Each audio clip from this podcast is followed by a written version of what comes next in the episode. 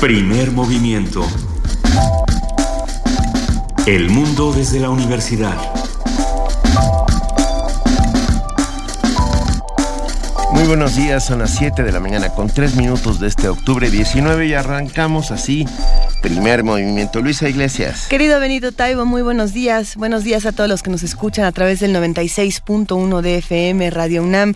Le damos la bienvenida a nuestra jefa de información, Juana Inés de ESA. ¿Cómo estás, Juana Inés? Muy bien, muchas gracias. Buenos días. Ya regresé de Monterrey, ya. Todo en orden. Muchísimas gracias se fueron, a toda la gente en Monterrey. Se fueron los dos a Monterrey. Platíquenos, ¿qué tal estuvo? Nos vimos en una escalera. O sea, mentira, en un túnel del tiempo. En un túnel del tiempo, sí. Es cierto. Nos vimos cinco minutos pero bien. Sí, en un túnel de cinco minutos nos vimos este de pasada, pero bueno, cada quien tuvimos sendas, presentaciones, todo muy bien. Estaba por ahí también Genaro Villamil, eh, María Baranda, un montón de personas. Carlos, Carlos Carrera, que estaba presentando un taller infantil, el, director de cine. Mm. ¿Quién más? ¿A quién más vimos? ¿No viste? Bueno, Guadalupe Loaesa, este, a algunas otras personas. Ah, Valió la pena la feria. Te digo algo, la feria ha crecido, ha crecido muchísimo y los públicos han crecido muchísimo. Está lleno de jóvenes. Ah, este, el sábado en la noche era casi imposible transitar por los pasillos. Bien, muy bien. La verdad es que es un esfuerzo grande. Sintermex, que Sintermex es el centro donde se hace, que es una suerte de unidad de convenciones o de... un centro de convenciones, sí. Que yo pensé en algún momento que podía ser excesivamente frío y lejano, está pegadito a Parque Fundidora. Y sin embargo, bueno, ya, se, se, posicionó, sin lugar a dudas. ¿eh? Sí, hay, un, hay, hay mucha gente recorriendo los pasillos, entrando a las, a las presentaciones. De hecho, ya los espacios empiezan a quedar chicos. Tú eh, estabas rodeado de multitudes predicando en el desierto, como Juan el Bautista, ¿no? No, bueno, me faltaba una columna para poder ser. Y el trajecito de borrego. Simón, Digo, de, del desierto. Sí. La pelliza. Ajá. Es la palabra del día. pelliza. la pelliza de borrego. Oigan, Mario Vargas Llosa dijo a ver, sí, ¿qué dijo en Twitter que hizo que todo mundo reventara en las redes sociales? Reconoció que cuando leyó por primera vez El Quijote a los 15 años y que fue un fracaso. Y esto ha generado una cantidad de reacciones absolutamente innecesarias. A mí, perdón, creo que es la primera vez en mi vida que estoy de acuerdo con alguna declaración de Vargas Llosa. Yo también leí a los 13 o 14 El Quijote y para mí también fue un fracaso. Tuve que volver a leerlo tiempo después para, para encontrar la enorme maravilla que contiene. Pero la primera lectura y sobre todo una lectura obligatoria no es nada fácil. Ahí, está el, asunto con el Quijote. Quizá no debería de ser una, una, lectura obligatoria. No sé cómo haya sido la experiencia de cada quien eh, de leer el Quijote. cara de que a ella sí le gustó. No, yo creo que tiene que ser, bueno, tiene que ser una lectura obligatoria en el sentido de es un texto por el que un hablante del español debería pasar alguna vez en su vida, pero no solo. Es uno de los textos fundacionales del idioma. Del idioma, de la cultura eh, hispana, pero también creo que no es, no es un texto por el que se deba pasar solo. Exactamente. No, lo importante es la compañía, quién te acompaña a leer el Quijote. Alguien que te, que te vaya guiando de muchas maneras. Para entender el contexto, sobre todo, ¿no? Porque si no te quedas, o sea, un chico del siglo XXI de 14 años, es, un, es algo que está absolutamente alejado de su mundo y de su realidad. Bueno, en la preparatoria en la que yo iba cada año se lee el Quijote. Acabas de decir y, se lee en grupo. A los, bueno, los 15, 16 años nos sentábamos todos a leer el Quijote, es algo que se hace cada año en el Colegio Madrid, y se lee con diferentes eh, maestros que te, que te van llevando por un camino divertidísimo. Es una lectura que, que te hace reír mucho, claro, si tienes a los guías que te, que te ayudan a comprenderlo y a disfrutarlo como tiene que ser. Bueno, todo esto sucedió, eh, Mario Vargas Llosa da clases en la Universidad de Columbia, si no me equivoco, pero esto fue en otro lugar para que vean que no solo está en el Ola de la mano de Isabel Presler. y eso es importante. Sí, eso es fundamental. Bueno, hoy es lunes, hoy es lunes y arrancamos con Medio Ambiente, Ciudad Sustentable, una conversación con el doctor Jaime Sobrino, director del Centro de Estudios Demográficos, Urbanos y Ambientales del Colegio de México. ¿Cómo debería o cómo es una ciudad sustentable? Vamos a intentar descifrarlo juntos. En nuestra nota nacional vamos a platicar con Salvador Camarena, periodista y columnista del financiero, colaborador de Primer Movimiento. Él va a hablar sobre el INE. Vamos a ver qué pasa con esta nueva sede, con todas las declaraciones de Lorenzo Córdoba. Tenemos en nuestra nota internacional las negociaciones entre Turquía y la Unión Europea. Un comentario de la doctora Camila Pastor de María, profesora e investigadora de la División de Historia del CIDE y organizadora de una semana de las semanas sobre... Eh, cultura árabe. Cultura árabe, perdón. Ah, claro, el año pasado ya, ya se realizó, por supuesto. Hablaremos también con nuestros amigos de la Dirección General de Publicaciones y Fomento Editorial de la UNAM. Hablaremos con Camilo Ayala, jefe de los contenidos digitales y proyectos especiales, que nos va a contar sobre los premios Antonio García Cubas y al arte editorial de la Cámara Nacional de la Industria Editorial Mexicana, CANIEM. Tendremos la participación de Rolando Cordera, coordinador del Programa Universitario de Estudios sobre el Desarrollo, que nos hablará sobre las finanzas públicas, la sociedad y el desarrollo. Y como lo hemos hecho desde el 26 de septiembre, el espacio de poesía necesaria se lo daremos a Si hay olvido, no hay justicia, la producción de Radio UNAM que reúne a 43 escritores, 43 voces y 43 productores para hacer este ejercicio fundamental de la memoria en recuerdo a nuestros 43. En nuestra mesa del día, discurso público, un comentario, una conversación con la doctora Margarita Palacios, profesora de lingüística de la Facultad de Filosofía y Letras y coordinadora del Seminario Universitario de Estudios del Discurso Forense. Es, es todo un tema. Pero bueno, vamos a hablar sobre el discurso público que esperamos que que no pase directo al discurso forense, que se quede en discurso público primero. Así que quédense con nosotros aquí en Primer Movimiento 96.1 de FM Radio UNAM. Estamos en arroba P Movimiento, en diagonal Primer Movimiento UNAM y en el teléfono 55 36 43 39.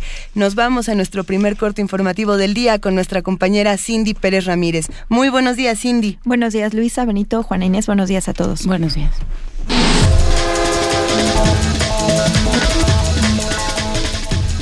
El almirante Vidal Francisco Soberón Sanz, titular de la Secretaría de Marina, aseguró que el personal de la dependencia respetó la cadena de custodia tras el hallazgo de la bolsa que contenía restos humanos en el río San Juan, en el municipio de Cocula Guerrero. Esto durante una reunión sostenida con los diputados de la Comisión Especial de Ayotzinapa. Al término del encuentro, la diputada María Guadalupe Murguía dio a conocer que el almirante detalló que para atender la desaparición de los 43 normalistas se destinaron 28 marinos y buzos, algunos de los cuales participaron en la búsqueda de restos humanos.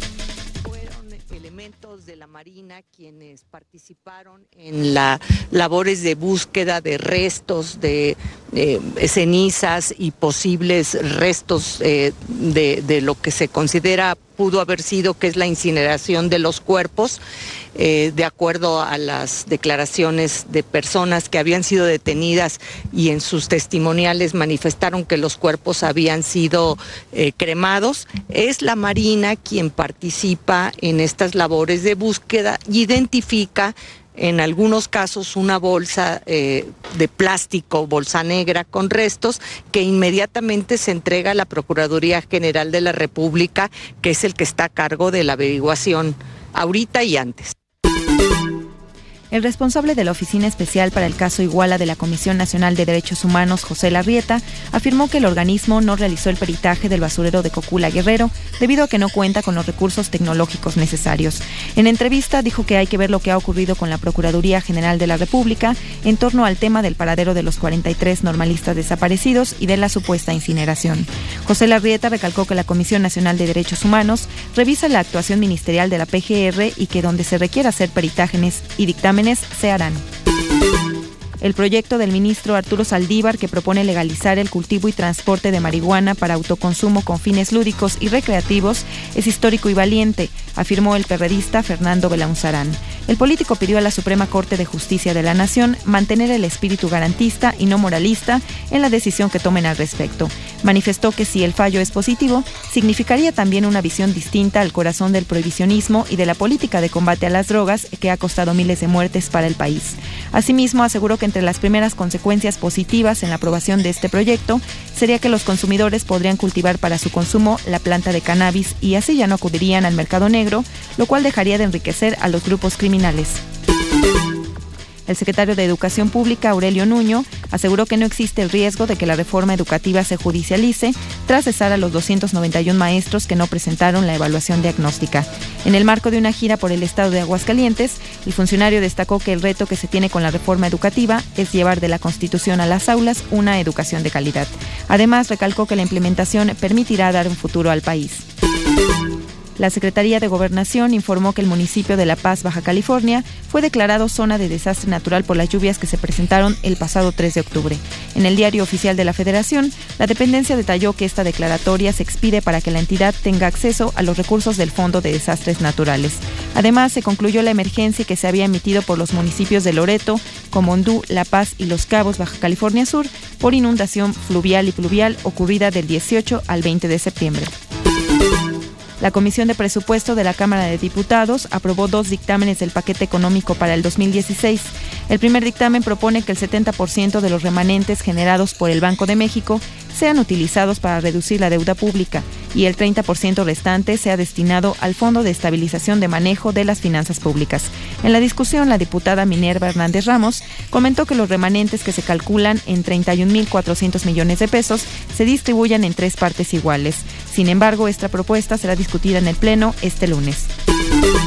Petróleos Mexicanos pagará los daños ocasionados por una fuga de hidrocarburo en Tolosita, en la zona norte del istmo de Tehuantepec, Oaxaca.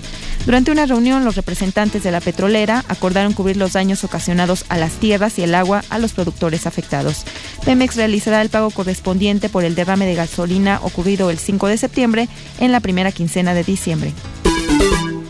En información internacional, tras el cierre de la frontera húngara, miles de migrantes cambiaron su ruta y se desplazaron al oeste para ingresar por Eslovenia hacia Europa Central. La Agencia de Naciones Unidas para los Refugiados ha señalado que Eslovenia tiene capacidad para aceptar a unos 7.000 migrantes diarios. Sin embargo, las autoridades de este país han indicado que solo podrán recibir a 2.500 personas diariamente y hasta que los grupos anteriores hayan salido del país se autorizará el ingreso de nuevos grupos. Agregaron que también reforzarán sus controles fronterizos y crearán puntos de entrada para controlar la llegada de migrantes, a quienes aclararon seguirán aceptando mientras Austria y Alemania mantengan abiertas sus fronteras. En la mañana del sábado se registró un sismo de 6 grados de magnitud en la provincia de Salta, al norte de Argentina, dejando un saldo de una persona muerta, varios heridos y cuantiosos destrozos. Héctor Romero, alcalde de la localidad de El Galpón, el distrito más cercano al epicentro y de los más afectados, aseguró que el panorama es desolador, ya que el sismo causó el derrumbe de viviendas y escuelas y se quedaron sin agua y sin luz.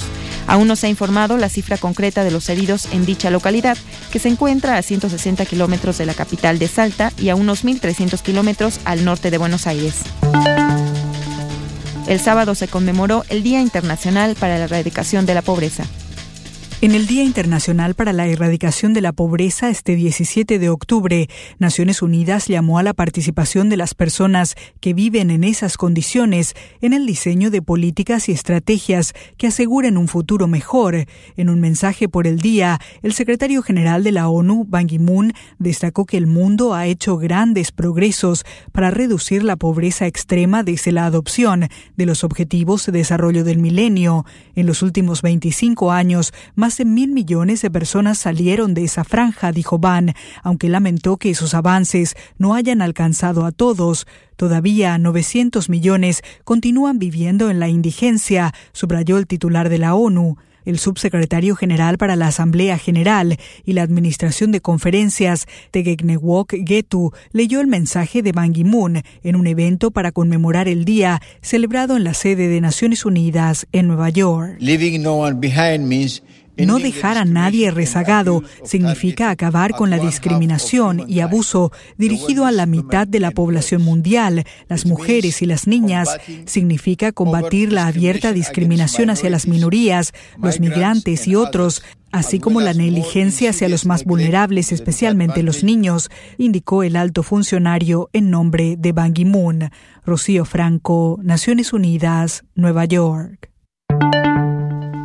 Y en la nota de la UNAM, hoy se conmemora el Día Mundial contra el Cáncer de Mama. Juan Sincer Sierra, coordinador del Comité de Oncología en la Unidad de Estudios de Posgrado de la Facultad de Medicina, señaló que el cáncer cervicouterino y el cáncer de mama representan las principales causas de fallecimiento en mujeres en México. Sin embargo, dijo que la detección temprana y mantener hábitos saludables de vida son factores fundamentales para la prevención.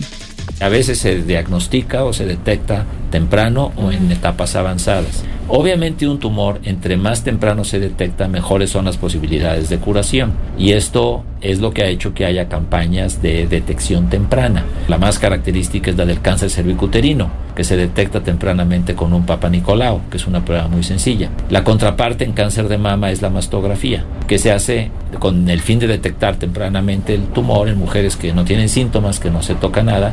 Son realmente como un 13 o un 15%. Las mujeres en quienes, si el diagnóstico de cáncer de mama se hizo a partir de una mastografía, van a curarse gracias a eso.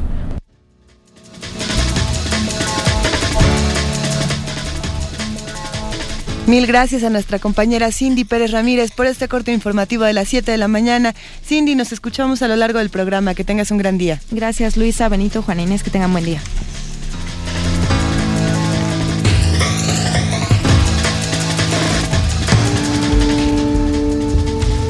Movimiento. Información azul y oro.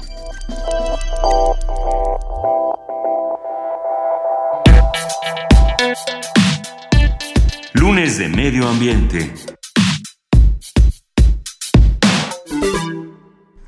Las ciudades pueden ser vistas como lugares de grandes oportunidades, motores de la economía, el desarrollo social y el empleo. Por ello, es importante abrir espacios de discusión para contribuir al debate de la sustentabilidad urbana. Más de la mitad de la población mundial vive hoy en ciudades. América Latina y el Caribe es la región en desarrollo más urbanizada del planeta. Para el año 2030, según estimaciones del Fondo de Población de las Naciones Unidas, los asentamientos urbanos del mundo en desarrollo representarán el 80% de la, de la población urbana mundial. México ha dado importantes pasos en los últimos 20 años en la formulación de políticas ambientales y en el establecimiento de acuerdos internacionales. Sin embargo, los resultados han sido pocos, en parte por la falta de recursos financieros y acciones coordinadas gubernamentales y privadas y ciudadanas. Hoy en día aún es, hoy en día aún es necesario intensificar las acciones en favor de un desarrollo sustentable, sin olvidar las demandas de crecimiento, producción y consumo de nuestra población. ¿Cómo, cómo se puede lograr ello? Nos responde, está con nosotros millones de gracias, el doctor Jaime Sobrino, director del Centro de Estudios Demográficos Urbanos y Ambientales del Colegio de México. Doctor Sobrino, muy buenos días. Sí, buenos días. ¿Cómo se encuentra usted? Bien, muchas gracias por estar con nosotros.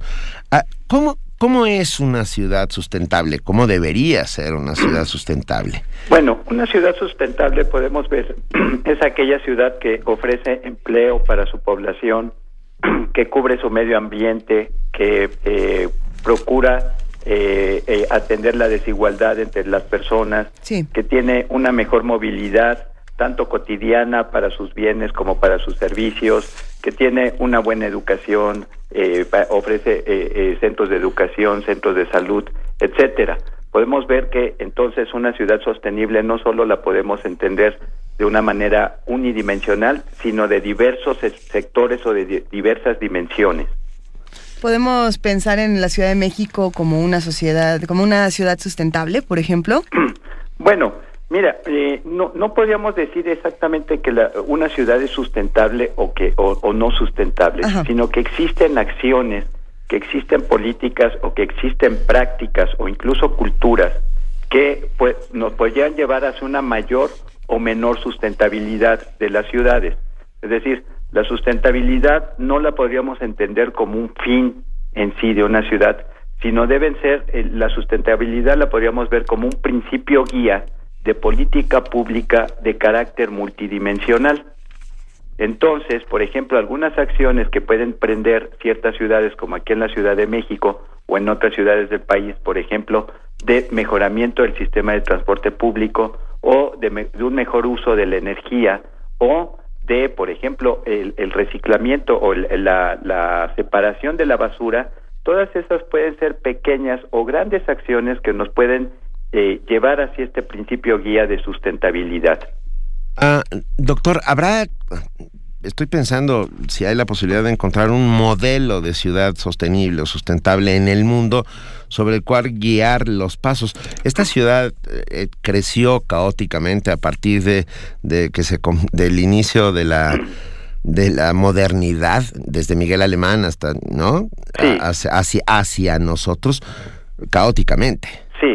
Ah. Bueno, en el mundo y en, la academia y en, la, en la, acción pública se, han identificado tres grandes soportes o tres, grandes pilares de la, de la sustentabilidad, que son eh, sectores o son actividades que estarían interrelacionadas.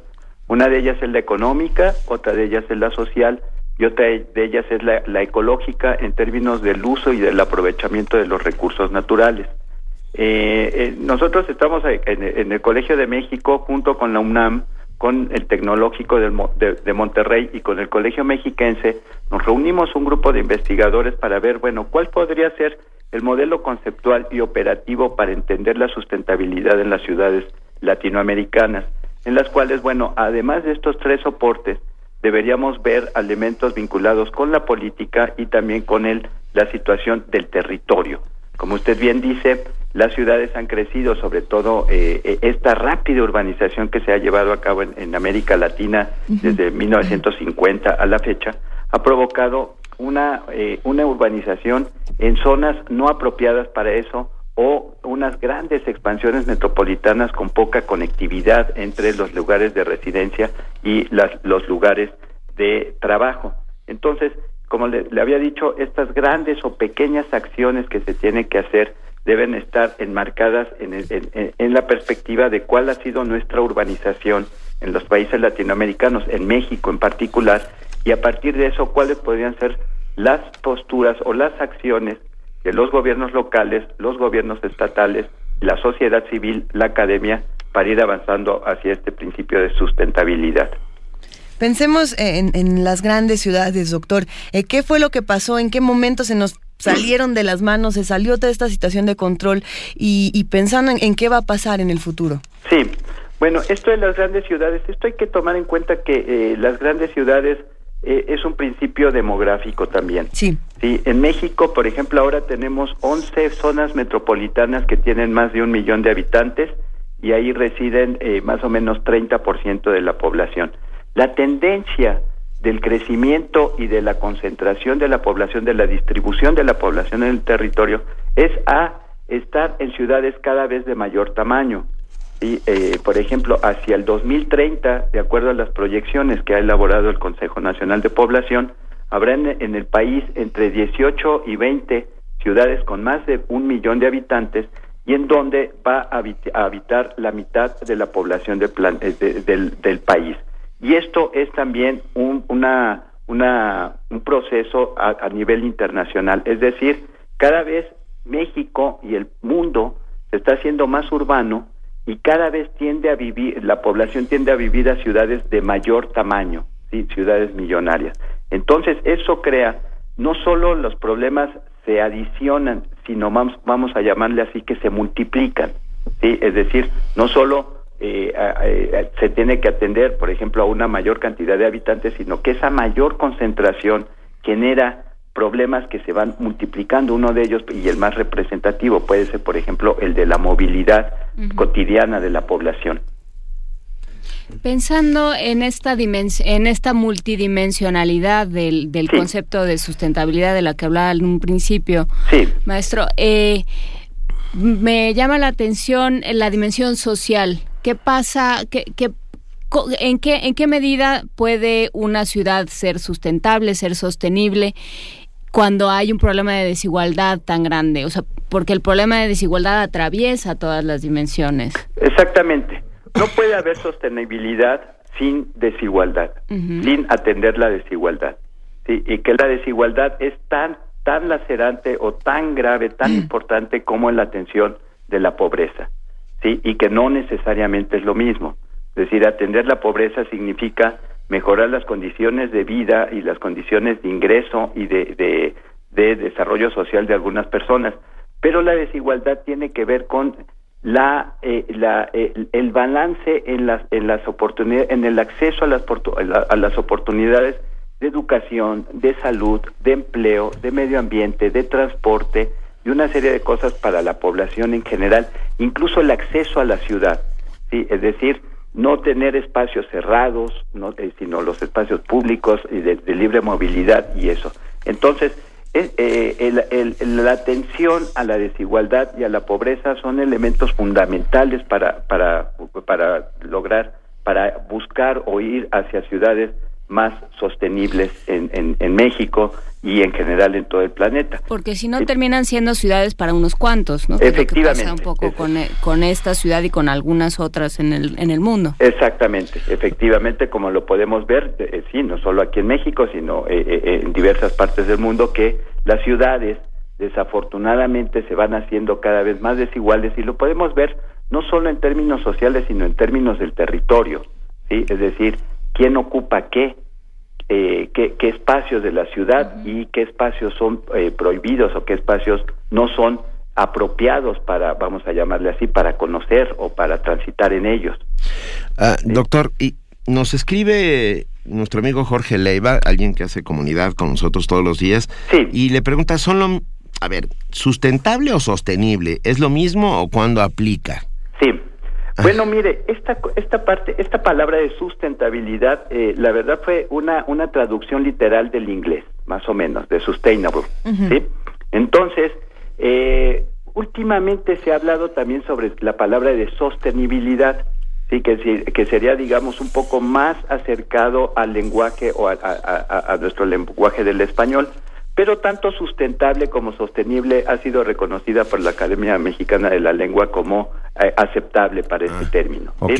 Eh, ahora, eh, tanto en Naciones Unidas como, como en los foros de Naciones Unidas y un tanto en la Academia, se ha hablado un poco más sobre sostenibilidad que sustentabilidad, pero los dos estaríamos hablando de lo mismo. ¿sí?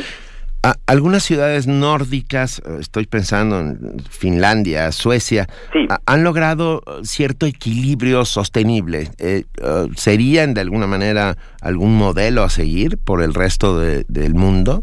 Sí, han, han logrado instaurar políticas y acciones de largo plazo para la sustentabilidad en términos, por ejemplo, del uso de, de energía por ejemplo, de disminución de las desigualdades sociales o de generación de empleos.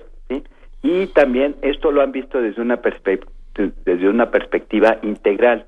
Uno de los problemas que se ha tenido, que ha enfrentado México en términos de la sustentabilidad, es de que, por ejemplo, eh, la Semarnat, la Secretaría de Medio Ambiente y Recursos Naturales, que sería la que atiende la política ambiental del país, está considerado dentro de la estrategia general del Estado mexicano como un sector más, así como el sector educación, como el sector salud, como el sector eh, eh, eh, de, gobernación, cuando en realidad debería ser un eje transversal, y tomar el, medio ambiente, tomar el territorio como un eje transversal y entonces ver estas distintas políticas que, que, podrían estar desvinculadas, pero el, la, unidad la debería dar el, territorio y las acciones que se dan en el territorio de manera integral. Y bueno los países que han logrado ver eh, que han tenido esa visión de integralidad de las acciones pues son las que más han avanzado hacia un precepto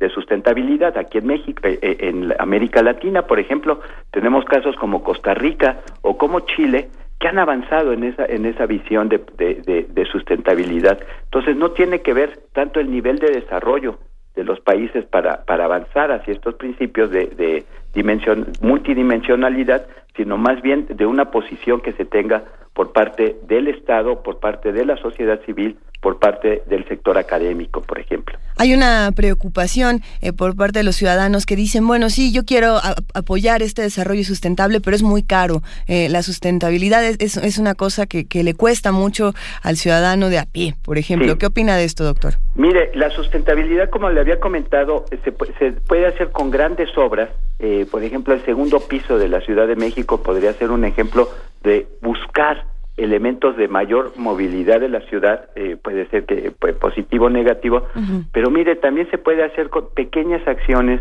y quizá acciones que no nos costarían mucho, como por ejemplo una verdadera cultura vial. ¿sí? Eh, eh, atravesar, por ejemplo, las calles en las esquinas, respetar los semáforos, que, que se respeten las, las, las estaciones a donde los paraderos de los autobuses, porque muchas veces los autobuses pues se paran a media calle, pero es porque ahí el peatón o ahí el, el, el, usuario del transporte público es donde le hace la parada.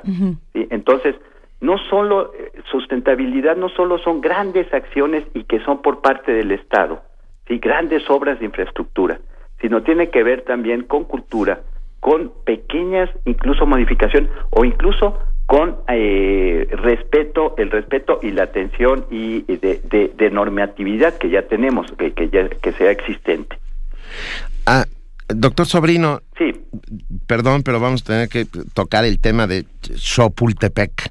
Sí. Eh, no, este, este, este paseo, parque elevado que se pretende, que se pretende.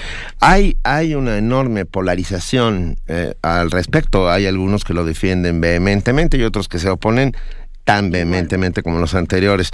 ¿Usted qué opina dentro de este marco de sustentabilidad o sostenibilidad de una ciudad como esta? Mire, precisamente la semana pasada tuvimos la reunión con Simón Levy, que es el, eh, director de, de Procede, eh, Procede eh, México, Pro Ciudad de México, que, quien son los encargados de eh, estar eh, eh, echando a andar esta. Entonces tuvimos una reunión de trabajo con una serie de colegas de ahí del Centro de Estudios Demográficos, Urbanos y Ambientales. Nos presentaron este proyecto y allí nosotros pues presentamos nuestra visión como académicos, como conocedores, bueno, incluso como conocedores de la planeación urbana de la ciudad. Sí, uno de los elementos que, que, que quedaron ahí es de que proyectos como estos no deben no deberían ser eh, formulados y eh, incluso eh, mencionados esto como elementos aislados, ¿sí? Es decir, si bien son eh, la sustentabilidad se puede hacer a partir de pequeñas o de grandes obras, estas deben tener un carácter multidimensional. Entonces, uno de los elementos es bueno, este corredor cultural Chapultepec, ¿cuál es el propósito fundamental que va a tener? Va a ser para mejorar la movilidad que se tiene sobre esta vialidad o va a ser como un lugar de destino de, de, de, de, habitantes de la ciudad que van a tener como una alternativa más, por ejemplo, para, eh, para turismo o para visita de fin de semana, una cosa así. Entonces, ese es uno de los elementos que al parecer en el proyecto, desde mi punto de vista, no está muy claro cuál es el, el destino que se le va a dar eh, es decir, eh, simplemente vamos a, mejorar o vamos a, crear una, una cosa alternativa. ¿sí? Luego también hay que ver que eh, en grandes obras de intervención que se hacen en la ciudad, como podría ser esta, no, no, no tan grande, estamos hablando de un presupuesto aproximadamente entre mil, mil setecientos millones de pesos. Bueno, en obras de este tipo, pues también tenemos que ver cuáles son los beneficios individuales y los beneficios sociales contra los costos eh, tanto individuales como sociales que se puedan tener. ¿Sí? Entonces, y con eso, bueno, ¿qué, ¿qué puede ganar la ciudad al respecto? Se puede tener, a lo mejor se gana más espacio, más área verde, pero a lo mejor en un área donde ya el área verde ya es suficiente para, para, la, para la población. Y entonces, bueno, esas son, por eso yo creo que ha sido una, una de las grandes eh, eh, pues eh, no, no, críticas sino pues certidumbre, incertidumbres que se han tenido sobre este proyecto. Claro. Ah, a ver, doctor, ¿qué tal son nuestras leyes en este sentido? Quiero decir, ¿están blindadas lo suficiente para impedir la ocurrencia, el vaivén político, los intereses que hay detrás de todo ello? Sí, Mire, desafortunadamente tenemos una, una normatividad importante, eh, tenemos leyes, tenemos planes, eh, sin embargo, por ejemplo, la planificación, la planeación territorial, la planeación ambiental, desafortunadamente no es vinculante. Es decir, quiere decir que solamente es de carácter indicativo. O sea, finalmente son los gobiernos locales, los municipios o algunas veces los, los, los, eh, los gobiernos estatales los que tienen injerencia directa en la toma de decisiones sobre la ocupación del territorio o sobre el uso de ciertos recursos naturales. Si bien afortunadamente tenemos eh, estas áreas naturales protegidas en el país que están bajo resguardo de la Semarnat y por ejemplo esto no es nada despreciable, fíjese que es el 12% del territorio nacional está tiene esta esta connotación de área natural protegida en donde sí hay elementos, yo creo que en esta sí se ha logrado, afortunadamente, tener elementos vinculantes, es decir, obligatorios sobre la preservación de este, de este suelo, lo que no ocurre desafortunadamente en un suelo que puede ser urbanizable o que no necesariamente puede ser urbanizable, pero que se utiliza debido a su localización.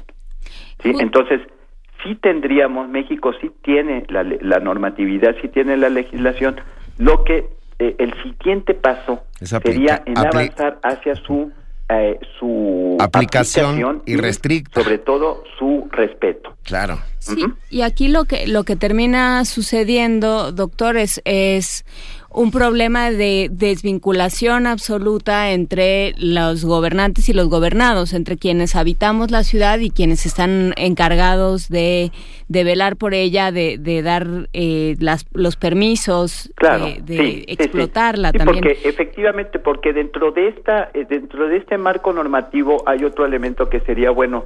¿Cómo, cómo vamos a implementar las, eh, la, la planificación? Y va a ser una planificación de arriba hacia abajo, es decir, desde el gobierno hacia la sociedad o una o también un tipo un tipo de planeación que sea incluyente que puede ser de abajo hacia arriba o de, de manera más horizontal eh, la, la, la, normatividad y la legislación permitiría esta esta práctica de, de planeación de abajo hacia arriba. Desafortunadamente tampoco hemos avanzado mucho eh, en, esas prácticas aquí en el país, pero indudablemente eh, eh, que es necesario ir poco a poco y en los próximos años teniendo esa visión en donde la sociedad civil, no solo las organizaciones de la sociedad civil, que bueno, ya de alguna manera se han incorporado, sino la población en general, que puede estar incluso más vinculada. Uno de ellos, por ejemplo, es esto, estos ejercicios que ahora eh, se están tratando de hacer en la Ciudad de México sobre el presupuesto participativo. Es una es una experiencia importante, aunque eh, lo que en lo que tenemos que avanzar es en, en, proporcionar mayor información a la población sobre bueno qué significa esto sí, de este presupuesto participativo y cuáles serían los potenciales efectos tanto positivos como negativos que se pueda tener en elegir, por ejemplo, una opción A contra una opción B. Y que en realidad la opción A y la opción B sean alternativas de desarrollo comunitario y de desarrollo urbano para las diferentes colonias, para los diferentes barrios de la ciudad.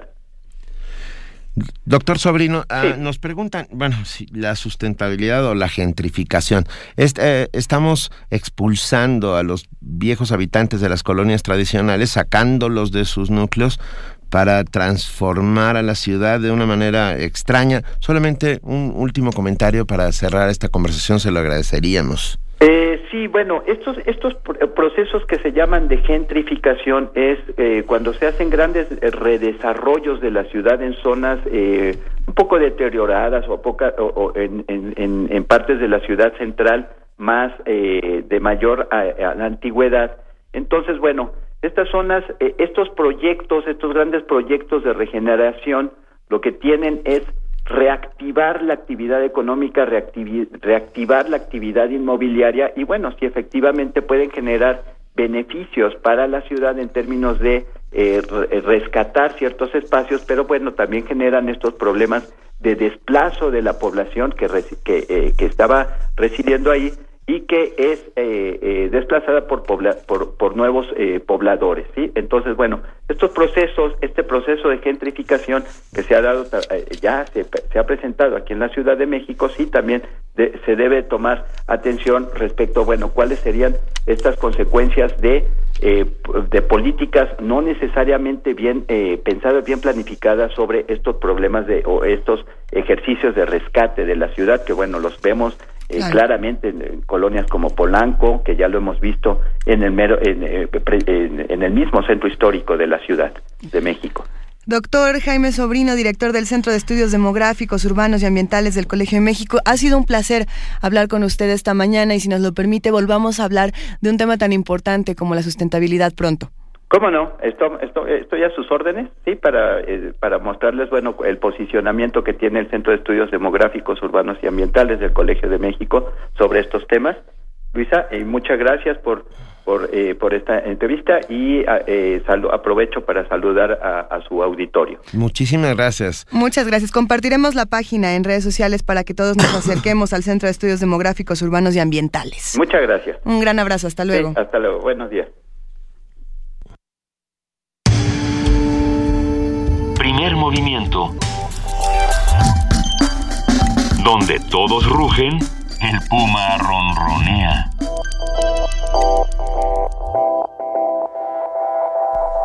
Son las 7 de la mañana con 42 minutos.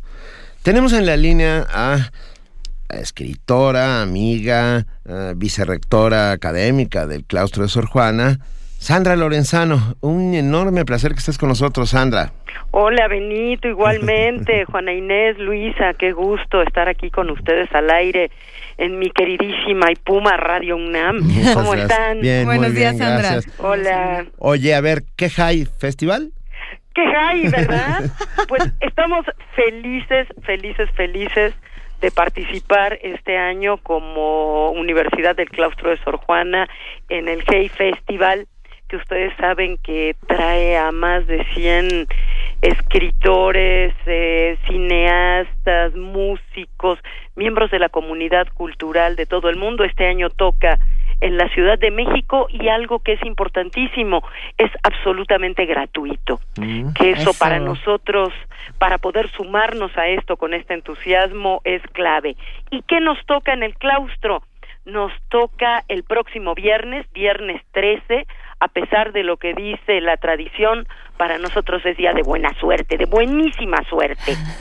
Eh, no, dije 13, pero es viernes 23, ¿no? 23, 23. Yo, también me quedé. porque es a las 13 horas. De todas maneras es de buena suerte. Y el 23 también es de muy buena suerte, De buenísima. Eso. Fíjense, a las 13 horas, es decir, una de la tarde, nos visita Fernando Trueba, un tipo que me fascina. A mí también. Supongo que sí, ¿verdad? Eh, sí. Yo, su película Belle Époque, bueno, fue clave en, en la formación del cine español contemporáneo, en el reconocimiento del cine español, finalmente ganó el Oscar a la mejor película extranjera, este, y además es un tipo inteligente, culto, con el que se puede, divertido, desenfadado, con el que Mauricio Montiel Figueiras, que es otro gran amigo, escritor. Muy buen escritor, ¿cómo no? Conocedor de cine, como pocos escritores, acaba de publicar el libro que se llama Paseo sin rumbo, diálogos entre cine y literatura.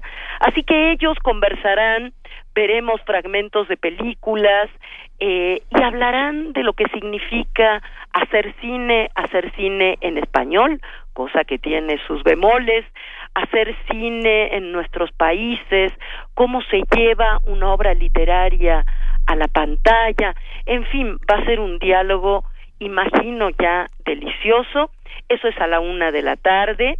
Y nos podemos a quedar quedar a comer por ahí. Yo les sugeriría que se vayan a Céfiro, nuestro restaurante escuela, que se come delicioso, o alguno de los muchos restaurancitos y changarritos maravillosos que hay en este momento en el centro histórico, y reaparezcan en el claustro a las cinco de la tarde, porque ese mismo día, a esa hora, nos visita para mí una de las escritoras más deliciosas que hay en este momento en nuestro continente, Claudia Piñeiro de Argentina. Eh, Claudia, que fíjense que seguramente se acuerdan, se dio a conocer de manera muy fuerte, muy potente, con una novela policial brutal en su crítica a la burguesía argentina que se llamó Las viudas de los jueves.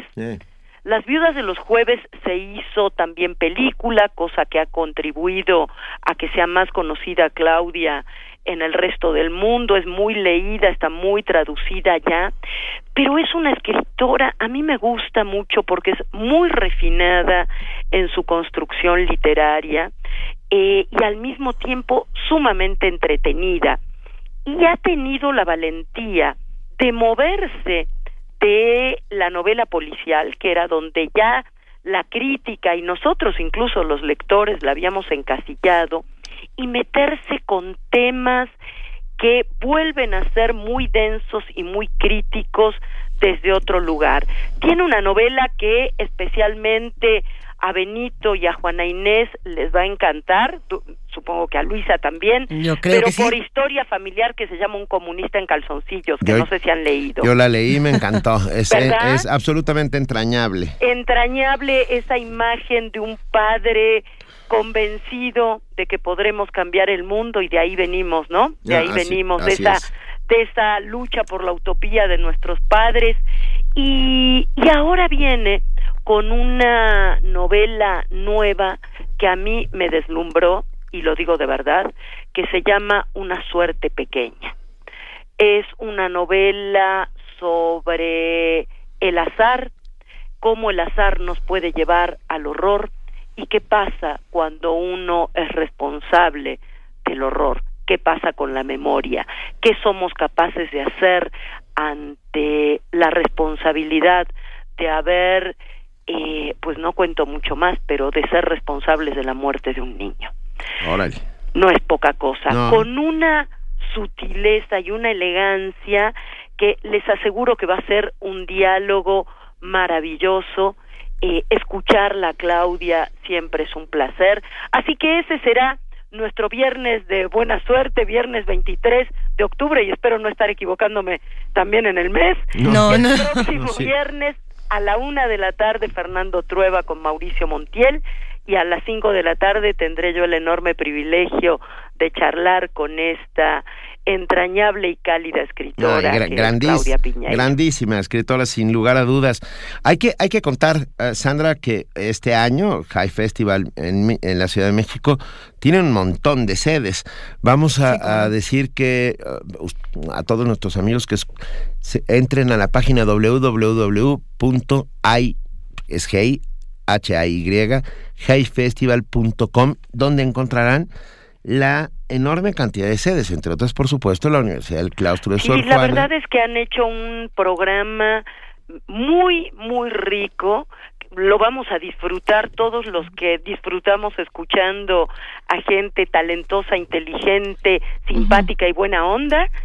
Realmente vamos a tener la oportunidad de escuchar y de conocer a escritores y gente de la cultura de todo el mundo y volver a escuchar a algunos personajes muy queridos en nuestro país que van a tener un público nuevo y diferente. La verdad creo que merecen una felicitación las chicas del Hey Festival, Cristina Fuentes, su directora, y Sara García, la coordinadora. Me parece que han hecho un gran trabajo y ahora nos toca a nosotros la mejor parte, ¿no, chicos? Que es disfrutar todo esto. Exactamente. Venga, claro que sí. Sandra Lorenzano, te mandamos un inmenso abrazo y nos veremos muy, muy pronto. Yo a ustedes un abrazo, saludos muy, muy cariñosos al auditorio de Radio UNAM. Muchísimas gracias. Linda semana para todos. Tenemos Hey Festival, arranca ya, consúltenla. Oye, nos falta decir que el claustro está en Izazaga 92, Metro Isabel la Católica en la esquina, Centro Histórico de la Ciudad de México. Venga, Y la entrada es libérrima. Eso, allá nos vemos, Sandra. Un gran Besos, abrazo. chicos. Venga, Gracias. gracias. Chao. Primer movimiento. El mundo desde la universidad.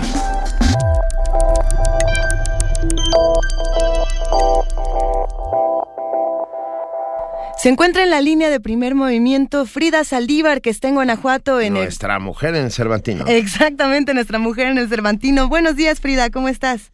Hola, muy buenos días, Benito, Luisa, Juan Inés, el equipo de producción y todos los que nos están escuchando aquí en Primer Movimiento. Buen día.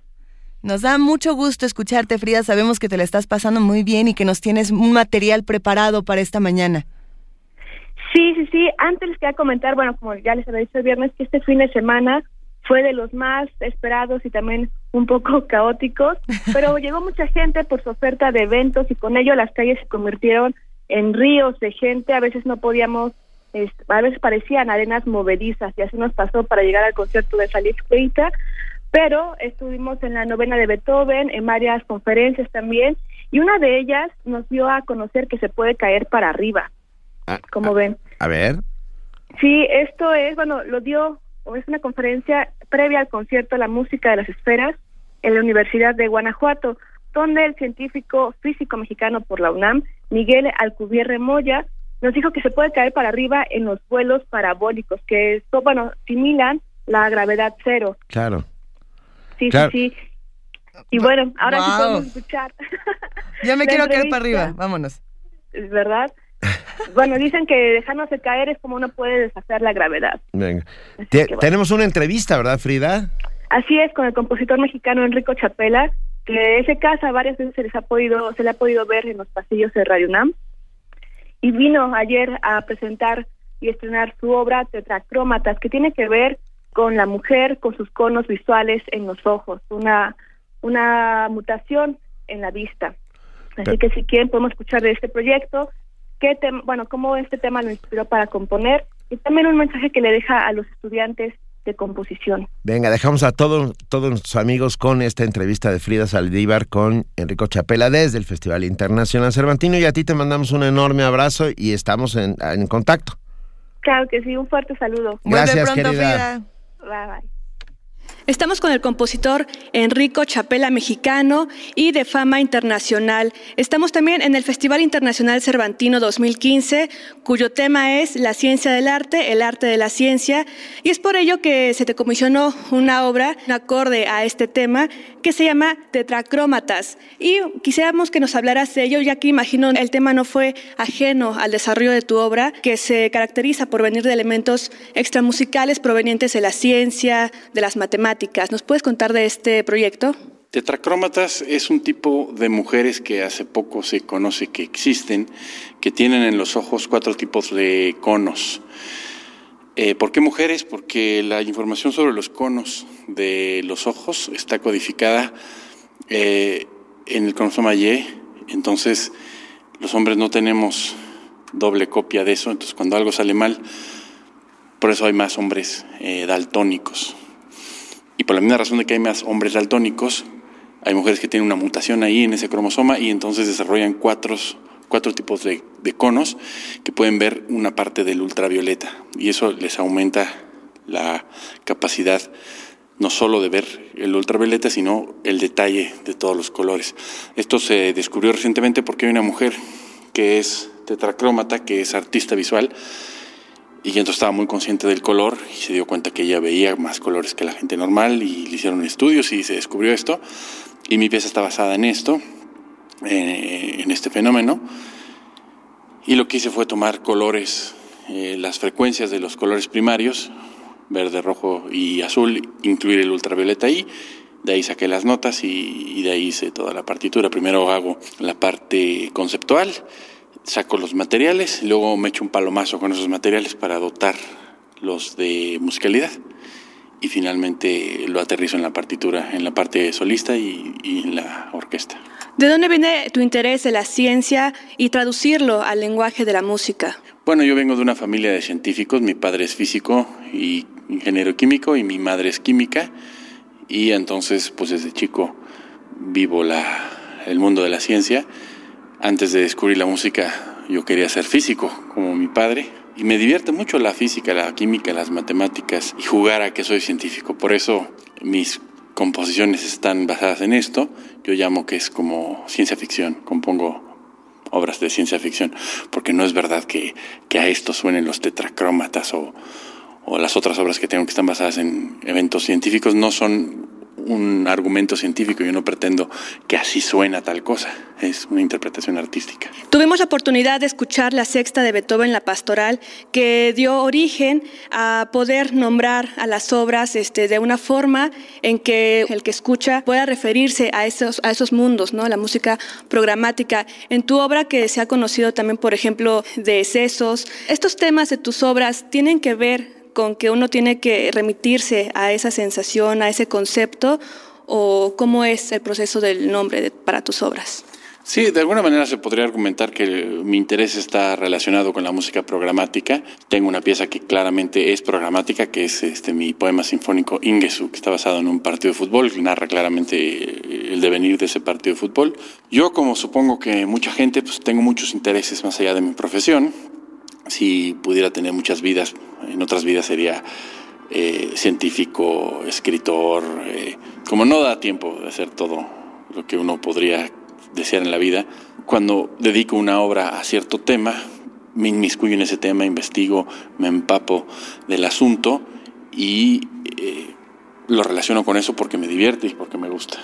También eres docente, eres maestro y apoyas mucho a los jóvenes compositores. Tuvimos la oportunidad de estar en el proyecto de The Trad Kids, donde varios jóvenes, bueno, al leer las notas, usan también tu método de composición que tiene que ver con las matemáticas. ¿Cómo lo fomentas en ellos? Bueno, en efecto, yo soy maestro de composición en, en dos escuelas, en el CIEM y en NICO, que es una escuela de reciente fundación que junto con unos colegas fundamos precisamente para proyectos avanzados de composición y este proyecto Tectractis del que hablas eh, fue el primer taller de composición para cuarteto de cuerdas con el cuarteto latinoamericano. Eso fue el año pasado, este año hicimos otro con Tambuco, ambos terminaron en disco y en concierto. Yo, para contestar tu pregunta, a los estudiantes los invito a buscar su propia voz. Yo no soy un compositor, un maestro de composición que le imponga al estudiante un tipo de estética. Los dejo hacer lo que les parezca conveniente y les ayudo a encontrar su propia voz. Ahora, claro, yo les ofrezco dos opciones como dentro de la materia, ¿no? Una es que compongan a partir de un tema extramusical y les ayudo a derivar los materiales a partir de esos temas, porque en efecto he desarrollado técnicas para derivar materiales de diferentes patrones que se encuentran en diferentes disciplinas, pero no solamente, también hay la opción que traigan un interés musical, es decir, quieran explorar una escala en particular, un acorde, una sonoridad y a, partir de ahí sacar la obra, también les ayudo con eso, ¿no? Pero pues bueno, hay muchos compositores en mis talleres, estudiantes que deciden que si les gusta la idea de derivar materiales de temas extramusicales y pues yo les ayudo a lograrlo. Pues muchísimas gracias, Enrico Chapela. Danos ya para finalizar eh, tu página web donde se pueda seguir el pie a tus proyectos. Bueno, sí, mi página web es enricochapela.com. También pueden ir a la página web de mi editorial en Busian Hawks, Enrico Chapela, y la página de la escuela que dirijo es nico.com.mx. Como dice el festival, la ciencia del arte, el arte de la ciencia nunca están peleadas, siempre hay forma de relacionarlo y que es una cuestión que está presente en nuestra vida también. Muchísimas gracias, Enrico Chapela, por esta entrevista. Al contrario, un placer. Gracias a ustedes. Primer movimiento. El mundo desde la universidad.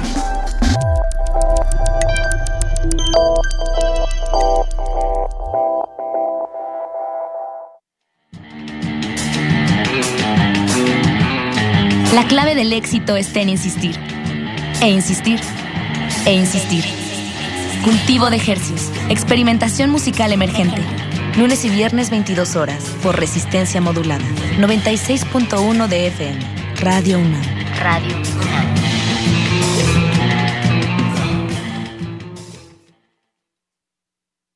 Habla Andrés Manuel López Obrador. Gracias a tu confianza, donde gobierne Morena, ningún joven que quiera ingresar a la universidad será rechazado. Y en el Distrito Federal, donde somos mayoría, no habrá aumentos de impuestos. Cuando Morena triunfe en la República, nadie se quedará sin trabajo, como lo hizo el presidente Roosevelt en Estados Unidos. Combatiremos la corrupción que nos ha llevado al despeñadero. Y si por ser honesto, por actuar con responsabilidad social y luchar por la vía pacífica me acusan de populista, que me apunten en la lista. Morena es la esperanza de México. Un acuerdo secreto entre dos o más personas que tienen la misión de gestar algún plan o daño. Todo poder es una conspiración permanente. Honoré de Balzac. La tesis novena sobre la locura es una desgracia personal. El filósofo alemán, pero es un asunto público. Solía decir todo Así fue. Viaja por míticos lugares y vuelve a momentos clave en la historia, recordando a grandes filósofos en Conspiraciones.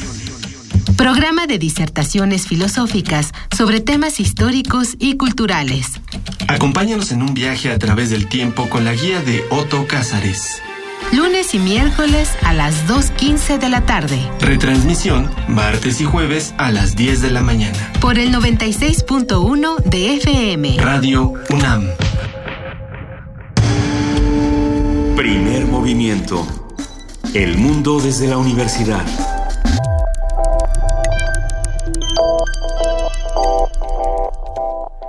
Son las 8 de la mañana con un minuto y en este momento nos vamos a nuestro corte informativo con nuestra compañera Elizabeth Rojas. Muy buenos días, Elizabeth, bienvenida. ¿Qué tal, Luisa Juana Inés? Buenos días, buenos días a todos.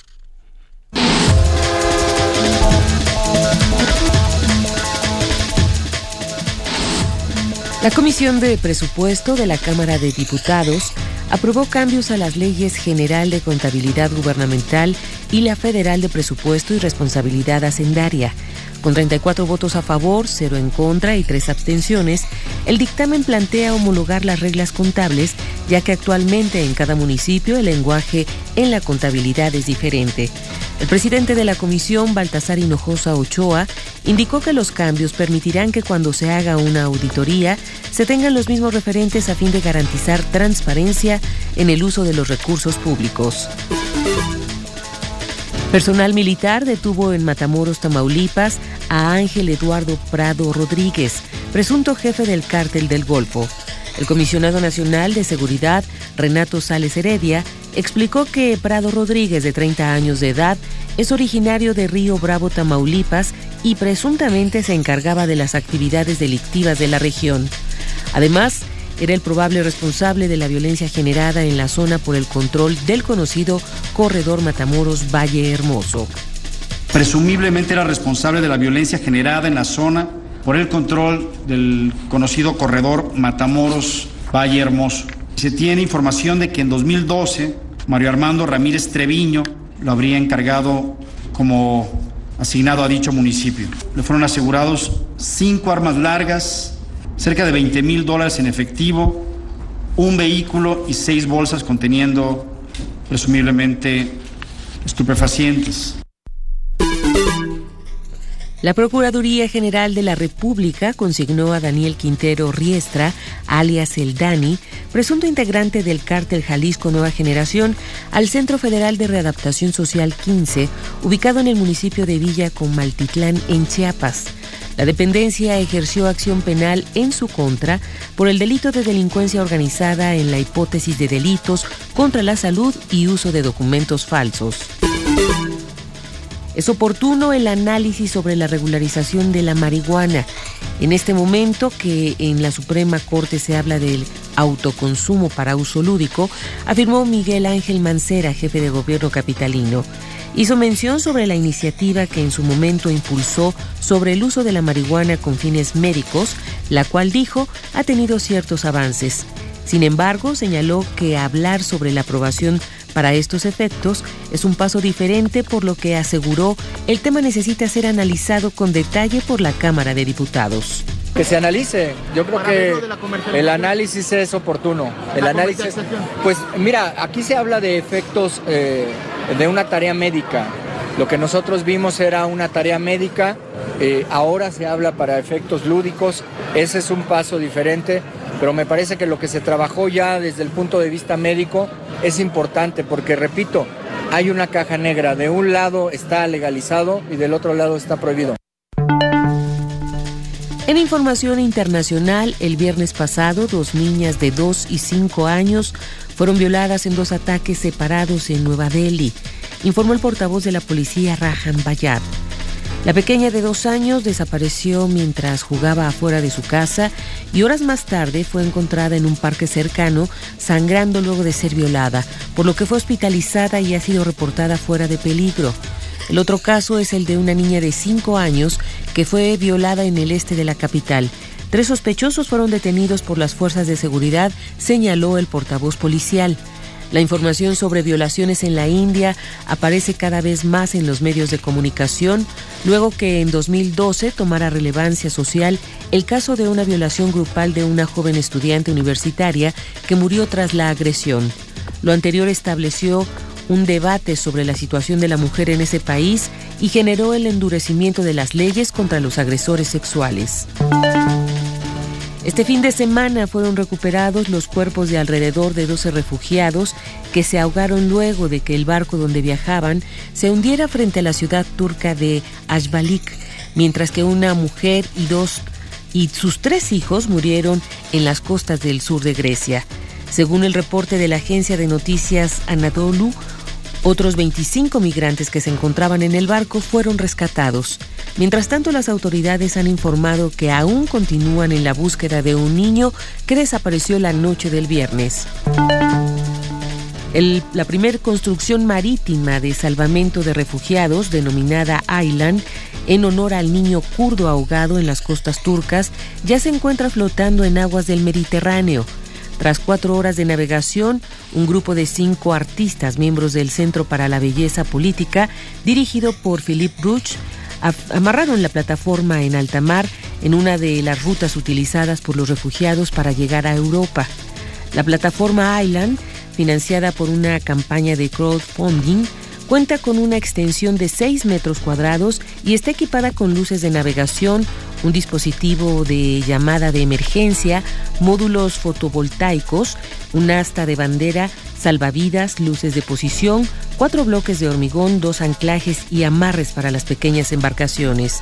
Leopold Barenthal, miembro del centro, señaló que este proyecto que contempla instalar otras 99 plataformas en puntos estratégicos del Mediterráneo, se pretende mostrar que un continente altamente desarrollado y rico como Europa no ha utilizado todas sus capacidades para prevenir que miles de personas mueran anualmente sin sentido en el Mediterráneo. La canciller alemana Angela Merkel visitó ayer al presidente turco Recep Tayyip Erdogan con el fin de avanzar en el cierre de un pacto para contener el flujo migratorio. Alemania ha prometido a Turquía que sus demandas serán tratadas en la Unión Europea a cambio de su cooperación. El gobierno turco espera cuatro concesiones, un paquete de 3 mil millones de euros para cooperar en contener a los solicitantes de asilo a su país, la concesión de visados para la libre circulación de los 74 millones de turcos por Europa, la aceleración del proceso de integración de Turquía a ese bloque de países y la presencia turca en las principales cumbres europeas. Ban Ki-moon pidió la solidaridad global ante la crisis migratoria. El secretario general de la ONU, Ban Ki-moon, abogó en Roma por la solidaridad global como solución a la crisis migratoria y mostró preocupación por las condiciones de vida en las que se encuentran mujeres y niños en los campos de refugiados de todo el mundo. Ban realizó estas declaraciones durante una visita este sábado a un centro de recepción de refugiados de la comunidad católica y caritativa de Sant Egidio en el barrio romano de Trastevere. Comprendo que no es fácil resolver cuestiones internas y que la recepción de refugiados es un gran reto para cualquier país. Pero hago un llamamiento una vez más a la solidaridad global y a un liderazgo que muestre compasión, afirmó Van al responder una pregunta de la prensa sobre países europeos que no desean recibir refugiados. El titular de la ONU se solidarizó con las personas con las que se reunió, a las que recordó que él mismo en su niñez también se vio obligado a desplazarse junto a su familia durante la guerra de Corea. Ban recordó que la inestabilidad política, las preocupaciones de seguridad, la persecución y la discriminación se encuentran entre las causas por las que las personas se ven obligadas a abandonar sus hogares y que éstas hay que afrontarlas. Jorge Millares, Naciones Unidas, Nueva York. Suiza celebró ayer domingo elecciones generales que dieron el triunfo a la derecha. De acuerdo con los primeros resultados de los comicios, la derecha ultranacionalista obtuvo 29.5% de los votos, impulsada, según los especialistas, por el debate sobre la migración y el asilo. Los socialdemócratas se mantienen como la segunda fuerza con un 18.9%.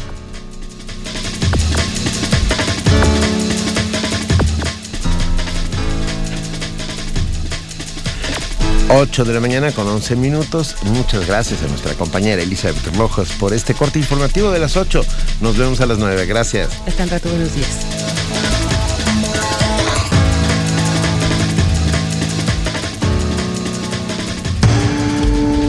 Primer movimiento. El mundo desde la universidad.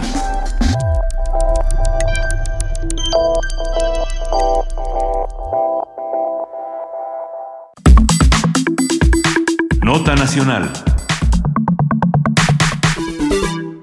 8 de la mañana con casi 12 minutos y ya tenemos en la línea a Salvador Camarena, comentarista, periodista, columnista del financiero, amigo, colaborador del primer movimiento.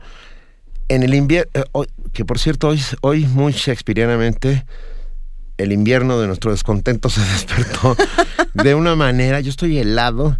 Salvador, ¿qué se siente? Hola, muy buenos días a todos. Qué gusto comenzar la semana juntos. Eh, bueno, a ver, eh, yo creo que esta semana es muy importante para ustedes en la UNAM. muy importante. No sé si ya trataron el tema. Yo estaba haciendo esas labores propias de mi sexo, es decir, rasurándome. Ahorita voy a salir por el perro, entonces esta colaboración va a ser interactiva. Esas cosas que pasan en el mundo moderno. Pero no sé si hablaron de eh, pues el proceso sucesorio que esta semana entra en una fase ya, digamos, de arranque real. ¿Ya hablaron de eso? No. Hemos, hemos tocado el tema. Hemos tocado el tema, por supuesto. Es, es importantísimo para todos. Ah, pero es entonces el arranque de la evaluación de los candidatos, o digamos todavía los suspirantes, ¿no? A la rectoría de la Universidad Nacional Autónoma de México. Sí, y es el momento también en que todo miembro de la comunidad que así lo desee puede hacer cita con los miembros de la Junta de Gobierno y acudir en, en representación de su de, la parcelita de comunidad que le toque a este a expresar sus puntos de vista sobre tal o cual candidato. Eso, eh, Exacto. No les voy a pedir que ustedes se pronuncien en público, porque evidentemente los metería en un pequeño problema. No, no, no, sé, que no tienen esa vocación porque precisamente lo que abren es el micrófono a todo el mundo y que todo el mundo se exprese, pero definitivamente yo creo que todo, toda, toda la audiencia, todo la, lo que llamamos la opinión pública debe estar muy muy atento a lo que pasará este fin de semana. Por, Allá, por supuesto, en la Universidad Nacional Autónoma de México. Pero quise comenzar con eso porque, bueno, ahorita se sentirá frío, pero yo creo que las cosas van a poner calentitas hasta el fin de semana por allá en UNAM. Así es, sin lugar a dudas. Pero bueno, eh, con mucho gusto saludarlos este día. Eh, en la semana pasada surgieron informaciones con respecto a que el Instituto Nacional Electoral eh, pretende la construcción de dos edificios, de dos torres, ahí en donde todo el mundo más o menos sabe dónde se ubican, el periférico y el viaducto Tlalpan. Y estas dos torres en total eh, tendrían un costo de poco más de mil millones de pesos. Sí. Y se trata de dos complejos que quieren agregar a lo que ya tienen ahí como inmuebles, como capacidad instalada a los señores del INE, para, ellos dicen, una serie de labores que con la reforma electoral del 2014 les han caído encima como la capacitación de mucha gente y por otro lado eh, labores de fiscalización. Eh, cabe recordar que el INE, según información que publicó el periódico Reforma, ha aumentado precisamente entre el año 2013 y el año 2015 su plantilla de trabajadores eventuales de 5.526 empleados. Eh, el perro no está, entonces no lo puedo entregar, entonces si suena eso, no, no se entre 5.526 empleados a 27.327 empleados eventuales. O sea, han sido un pequeño aumento en solo dos años. Eh, detengo aquí esta, este arranque, este marco de referencia, pues, de lo que vamos a hablar esta mañana. En cuanto a esa pretensión del Instituto Nacional Electoral, insisto, ellos explican que se necesitan esos edificios, sí. que son muy, muy grandotes, eh, solo en los preparativos van a gastar poco más de 55 millones de pesos, es decir, en el proyecto ejecutivo, en los permisos y eso, pequeño, pequeño presupuesto.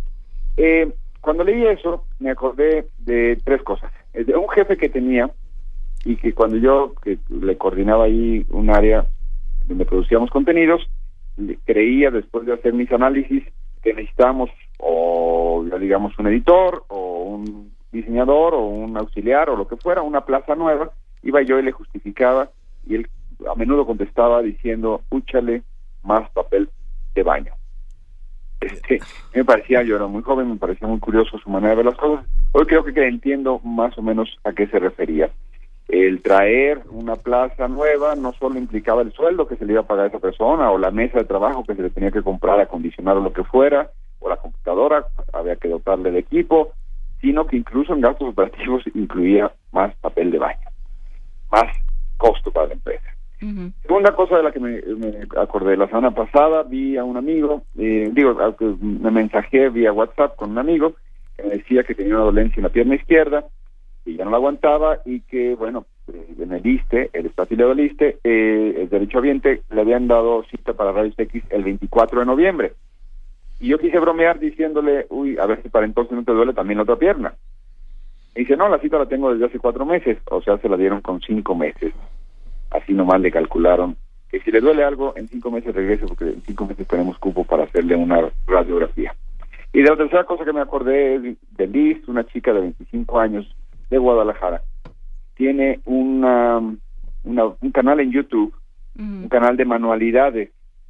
Eh, eh, son tutoriales de cómo hacer manualidades y tiene ni más ni menos 200, 2 millones 224 mil y tantos eh, suscriptores a su canal. Es un exitazo, tiene cinco años en este proyecto y es una startup, es una, digamos, una empresita de estas de los tiempos de Internet, donde hay gente interesada en financiarlo porque eso va a seguir creciendo y porque ha, ha resultado un éxito si metemos todo esto a la licuadora, creo que tendremos... Gracias, doctor Frankenstein. ¿Verdad? Estamos esperando ansiosos. A ver. Este, vean que no estoy un poco más disperso de lo común, sino que creo que tengo un argumento. Veamos, veamos. El argumento es, eh, el INE tiene un problema, uno de credibilidad después del pasado proceso electoral, muy grave. Pero yo creo que peor, tiene un problema de visión de cómo se deben resolver los asuntos. Y si bien es cierto que la ley es culpa de los señores legisladores, o sea, de los partidos políticos, también es cierto que eh, ahí en el Consejo del INE hay gente preparada, aunque podríamos decir que inteligente, que tendría que analizar los problemas y ver que hay más soluciones que solamente pedir más presupuesto. Y sobre todo pedirlo cuando no, no somos Alemania, no somos la maquinaria de ningún tipo de continente, sino que somos una nación empobrecida con problemas serios en cuanto a producción de petróleo, que era la principal fuente de dinero para el gobierno, cosa que ya no ocurre. Y por supuesto, en un año muy complicado en el panorama internacional, donde México pues destacará, según los del gobierno, frente a los otros compañeros del barrio, pero no necesariamente es halagüeño para nada el año entrante ni los venideros, hasta que no veamos cómo resolvemos una serie de dinámicas. Entonces los del INE ya se comportan como partido político, pues ahí tenemos un problema. Si ustedes piensan que les estirando la mano se resuelven los problemas, porque claro, a ellos no les cuesta. Pues no, yo creo que si vamos a ver las cosas, también tendríamos que preguntarnos por qué tenemos que hacer edificios para capacitación electoral. No se suponía que las elecciones eran una cosa muy bonita que podían hacerse con ciudadanos y con una burocracia funcional que ayudara a esos ciudadanos a organizar las elecciones y al final entre todos ver que el proceso podía hacerse más o menos equidad y al final de cuentas aceptan todos el resultado. Ahora vamos a tener emblemáticos edificios electorales cuando deberíamos tener emblemáticas universidades, más allá de la Universidad Nacional Autónoma de México, o en emblemáticos hospitales, o emblemáticos centros de enseñanza, o una política de Internet gratis para muchísimas personas eh, de escasos recursos. Es decir, el futuro se debería plantear no en hacer elecciones, sino eh, en, abatir la desigualdad, en abatir la pobreza, en tener población más sana, en educar a la población para que sea más sana, no en, políticas preventivas, no nomás de tratamiento, que es mucho más caro, por supuesto. Es decir, si nos dieran el dinero y empezáramos de cero, sería muy raro que el señor que está sentado en la mesa encargado de las elecciones dijera, ah, no, lo, primordial es las elecciones, ¿eh? entonces mi presupuesto no me lo toquen, y es más, voy a hacer dos edificios, entonces necesito más lana para el año que entra. Y no solo eso, si siguiendo a mis, a mis eh, remembranzas con esta noticia, alguien tenía que decir, oye, compadre, si la cosa no es hacer el edificio, sino cómo vas a mantener el edificio, porque vas a necesitar más papel de baño. Claro. Es decir, el costo no es hacer el edificio, si no fuera eso ya una desmesura, el costo es que eso implica una dinámica insaciable. Y tercero, cuando la realidad nos ha venido enseñando en los últimos 20 años que en las nuevas tecnologías hay una serie de herramientas que pueden utilizarse para capacitación, para fiscalización, para movilidad, para enseñanza. Y esta chica Liz es un modelo. Yo sé que alguien dirá, no manches, este cuatro yo amaneció bien fumado ahora que el ministro Saldívar quiere que todo el mundo fumemos Moy. Para no, el ministro Saldívar no quiere que todo el mundo fumemos Moy, el ministro Saldívar quiere que todo el mundo tengamos el derecho a fumar Moy. Pero, ese es otro tema. Sí, eh, no, no te nos La corte tiene que ver con libertades. El asunto que se está discutiendo en la selección tiene que ver con responsabilidades. No podemos volver el aparato burocrático de las elecciones en un monstruo que termine devorando las elecciones y la democracia. No va a ser un signo de fortaleza democrática tener edificios para capacitación y fiscalización. Deberíamos tener una burocracia muy funcional, que echara mano en las herramientas más modernas para fiscalizar y que tuviera valentía para sancionar, porque estos señores no tuvieron la valentía para sancionar al Partido Verde Entonces, ahora quieren lana. No, no, no, me parece un despropósito total. Prefiero pensar que deberíamos ponerle lana a que la gente, como mi amigo, no espere cinco meses a que le hagan unos rayos X para ver si la asiática se le salió de orden, a que chavitos que están haciendo sus esfuerzos en Internet reciban presupuesto para que sigan haciendo más los, em, los pequeños empresarios, los emprendedores. Y no a que los partidos ahora tengamos una burocracia monumental que los partidos se van a burlar de ella porque para eso están. A ver, Entonces, es la carrera de nunca terminar, perdón, yo con esto acabo. Es la carrera de nunca terminar unos edificios para fiscalizar a los malvadotes que no se portan bien y que nosotros no tenemos los tamaños para ponerles la, pierna y decirles hasta aquí, compañero. Porque hoy el presidente del INE, el señor Lorenzo Córdoba, y aparece funcionario en la época Calderón, que encontraba pretextos en todo, le dice en una entrevista a la Universal que los partidos pues, se portan bien mala onda con el árbitro Ah, pues está padre que se queje el árbitro. Los partidos patean al árbitro, dice Córdoba. Denme más dinero porque los partidos patean al árbitro. No, no aprendamos de esto. Los politólogos parece que no sirven muy bien ni en gobernación ni en el INE. Ahí y hoy sí no estoy de buena. ¿Qué onda? Eh, no, no nada, no, lo que tú digas. mientras no te desquites con el perro. no, no ha llegado. o con el nosotros. pobre muchacho que lo saca a pasear está ahí desesperado abajo. A ver, eh, ya para que, para que saquemos al perro. A ver, eh, todo el asunto yo creo que tiene que ver con, con que el INE tendría que ser cada vez más barato, en realidad. Las elecciones este, hubo un momento en el que se justificaba todo lo que el dinero que le diéramos al INE estaba bien gastado porque estábamos construyendo de la nada. Ahora se supone que ya construimos, no nos respondieron bien. Efectivamente, eh, pedir dinero después de, lo desaseado, lo cuestionable de, de las elecciones. De, de, las elecciones pasadas es muy complicado, o sea, ¿con qué cara? ¿no? Pues ¿Con qué, o sea, cómo es posible, no? Estando el Partido Verde como está, eh, habiendo pasado por las que pasó, eh, ¿con qué, con qué cara nos piden más, más presupuesto? Entonces sí, no, no es un momento fácil eh, ni para la democracia institucional ni para ni para este organismo, ¿no? Entonces sí, creo que no, no tienen cara para, para venir a, ni a llorar ni a decir que, que el mundo les es les es poco grato. Así es, o sea, a ver, lo que acabo de decir, eh, por si fuera poco se llama autoridad moral, cosa que yo no, yo no toqué en mi punto. Pero eh, el principio de tu argumento creo que deberíamos separarlo y deberíamos sentarnos cinco minutos. De verdad, cinco minutos, como sucede decir, oye, las elecciones, sí es cierto que vamos mejorando nuestra capacidad, que hace 30 años no teníamos, porque el sistema las tenía eh, cooptadas, administradas, fraudulentamente las realizaba y todo, era un engaño bueno, si es cierto que hemos aprendido, no puede ser que sean monumentalmente más caras hoy que hace 20 años, ¿no? Es, o sea, es un contrasentido. Y habría que sentar a analizar eso. Eh, dos, en el contexto de carencias, ¿en dónde ponemos las elecciones? Ah, ok. Tienen que ser procesos precisamente que le den certidumbre al sistema. Perfecto. A un costo razonable. Razonable. Porque no vamos a permitir o, si ya, ya o nos descaramos y todos decimos, es más importante las campañas, los partidos y las elecciones que la salud de los mexicanos, ¿eh? Y, y, no es retórica. O sea, cualquiera que haya ido últimamente a un hospital público sabe que no es retórica. Sí, claro. Y entonces, ¿con qué? unos cinco minutos en este otro punto y digamos, a ver, compadre, vamos a tener unos edificios allá en Tlalpan y enfrente hay unos edificios de institutos de investigación que no tienen, ya lo habíamos comentado aquí, que no tienen ni reactivos para hacer sus experimentos o sus investigaciones. Sí. Perdón, es poner los bueyes detrás de la carreta, y unos bueyesotes además. Pero lo que se trata es de mover la carreta, no a los bueyes.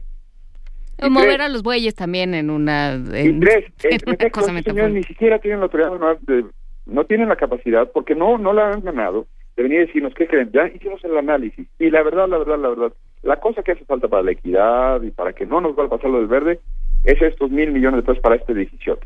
Y eventualmente tendrían un argumento y eventualmente tendrían espacio para una discusión y nos podríamos poner a, darles el, el beneficio de la duda y decir, a ver si es cierto. Pero no, llegan, después de estos dos anteriores puntos que tú planteaste, Juan Inés, y después de lo que se, ha visto, llegan absolutamente carentes de ningún tipo de legitimidad, eh, que no sea la, estrictamente, ahí va el señor de los perros ya con sus perros, sin mi perro. Eh, llegan carentes completamente a simplemente decir, necesitamos este presupuesto para el año que entra y encima vamos a ver estos edificios. No, porque van a costar más papel de baño, porque no hay necesariamente una garantía de que eso haga mejores procesos electorales y porque las cosas no están como para estar pensando que lo más importante en este país son las elecciones. Perdón, ah. que en un momento dado fue el punto crucial de la democracia mexicana, lograr tener procesos equitativos y medianamente justos. Hoy no debería ser. Y si sí lo es, estamos en un problema mayor de lo que pensábamos. Por supuesto que lo estamos. Y mira, tú sabes que yo soy un optimista profesional, pero hoy no. Hoy me voy a pasar al lado de los catastrofistas, porque esos edificios se van a hacer. Escuchen mis palabras. Y ya, ya no sé si vamos a tener que crear un nuevo muro de los lamentos propio. Mm, con nuestro propio presupuesto, con además. nuestro propio presupuesto 100%, mexicano porque no hay no hay para dónde hacerse. A pues. ahí entra el cómo cómo se organizan los ciudadanos y desde dónde se tienen que organizar. Los vecinos de las colonias eh, Valle Escondido, Arenal y Tepepan, que son los que viven cerca, precisamente donde se planean construir estas dos torres, eh, precisamente ya están haciendo investigaciones para ver si es eh, de manera sustentable, que era lo que lo que platicamos al principio del programa, que se construyeran estas torres, que no lo es porque precisamente en esa zona hay una carencia de recursos desde agua y, y demás, ¿no? Pero bueno, ese es otro asunto. ¿Desde dónde nos tenemos que organizar, Salvador? No, exactamente, porque eso es el papel de baño. Eh, eh, los vecinos están diciendo ya no, se van a llevar el agua. Oigan, entre otras cosas. Para entrar y para salir, oigan, no, que alguien revise por qué pasaron de cinco mil a veintisiete mil y que nos diga si eso es buena idea. Oigan, no, no en mi colonia, ¿por qué? Porque mi colonia tiene un plan de desarrollo delegacional que limita el número de pisos para esos lugares. Así es. Y estos señores del INE dicen, ay, pero si no sé, hay edificios más altos alrededor. No, a ver, no. No. Bueno, si el INE ya se va a poner a decir, pues ya, ya aprendió del verde, ¿verdad? A cómo darle la vuelta a la ley el INE ya va a decir, eh, pues, y el de, enfrente ahí está ese edificio, pues yo puedo hacer otros dos. y ya no tiene tampoco la, antes era el INE y, bueno, el IFE y se le permitían un montón de cosas, ya no es así, que está bien también, pero vamos, entonces vamos a jugar todos bajo las mismas, bajo las mismas leyes. Claro, bueno, otra cosa, dicen, dicen los del INE que, que pues ahorita gastan en renta y que entonces, este, pues mejor eh, generarle al Estado mexicano un patrimonio con estos edificios. Dios, Dios, Dios. Eh, ni, él nos va a ver, espera. todos hemos sido adolescentes. No lo invoques que ni él nos va a salvar del INE. Esto es como, como cuando éramos adolescentes, para no, para no hablar de los hijos adolescentes, sino de nosotros que éramos adolescentes. Y decíamos, oye, pues este, es que el coche que, que, me, que me prestas para hacer estas cosas está viejito, cómprame uno nuevo. No, a ver, no estás entendiendo que, te di un gran privilegio, pues este coche, pero si no lo quieres, regrésamelo, no pasa nada. Ellos tienen un gran privilegio y una gran responsabilidad. Encontrar soluciones que sean apuestas para, para el futuro, no perpetuar un sistema torcido. Y se supone, insisto, que son gente preparada, que debería sentarse y decir, son como el, equipo del presidente Peña. Es inverosímil que se les haya ocurrido lo de ya chole, y cuando sale al aire dices, pues no, ya no es un verosímil. No, ¿sabes qué? Ya chole con ese comercial. Exacto. Entonces, pues los del INE están igual. No hay una sensatez ahí que diga, oye, a lo mejor el problema está en que pasamos de cinco mil a veintisiete mil. Y a lo mejor podríamos encontrar una solución distinta. No digo que no se necesite la capacitación si la ley se lo exige. No digo que no se necesite la fiscalización. Pero hay soluciones distintas y tienen que demostrarnos que ya agotaron todas las posibilidades con nuevas tecnologías para hacer esas soluciones, para intentar esa capacitación en línea, para intentar esas capacitaciones vía eh, Skype y vía una serie de, procedimientos de chat rooms que hay hoy. Tienen que demostrarnos eso. Y luego, ahí incluso quedaría el espacio para decir, y si vamos a la Cámara de Diputados de nuevo y decimos, hay que corregir lo que quedó mal. Porque aunque se necesite capacitación, no está bien que vayamos a necesitar año con año más presupuesto para hacer elecciones cuando en realidad, como decía Juan Inés, deberían ser más baratos porque supone que cada vez dominamos mejor esta, esta tenebra. Nos salen bordaditas, man. Bueno, pues, o, nos salen cuchitas, pero eso es lo que podemos. Ahora vayamos a el modelo hacerlo lo más efectivo. Si va a salir con ese margen de error que se llama tolerar violaciones a la ley por parte del Partido Verde, pues que salga por lo menos lo más barato posible. Y ya de por sí ese es un costo altísimo. Yo sí creo que estamos con, los bueyes detrás de la carreta. Vamos que estos bueyes no tienen llenadera. creo que con eso nos quedamos. con esa bonita frase con esa de los bueyes no tienen verdadera. Sí. Dale, así, así debe haber titulado la columna de hoy. No, estuvo perfecto lo del papel de baño. Te, te mandamos un enorme abrazo, Salvador Mil gracias, Camarena. Salvador Camarena. Y bueno, sigamos ahí viendo, observando, poniendo el dedito donde podamos para ver si no nos lo agarra la puerta del elevador. Este, del edificio nuevo. confiemos que, que, que, que, esto no suceda y que las cosas sean más claras, expeditas y, de, y con cierta prudencia, por Dios. Bueno, ya, ve a dejarle tu perro al, al hombre, anda. no, pues ya se fue sin mi perro. Adiós. Gracias, Salvador. Hasta, luego. Primer movimiento. El mundo desde la universidad.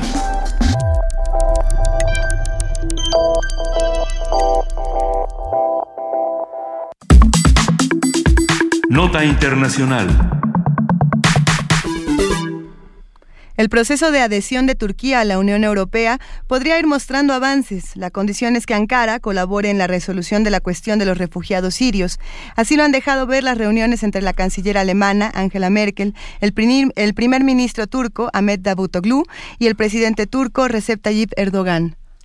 La canciller alemana se ha comprometido además a acelerar la liberalización, perdón, perdón, la liberalización de visados para los turcos que quieran visitar Alemania dentro de un margen que en la Unión Europea pueda acordar la canciller.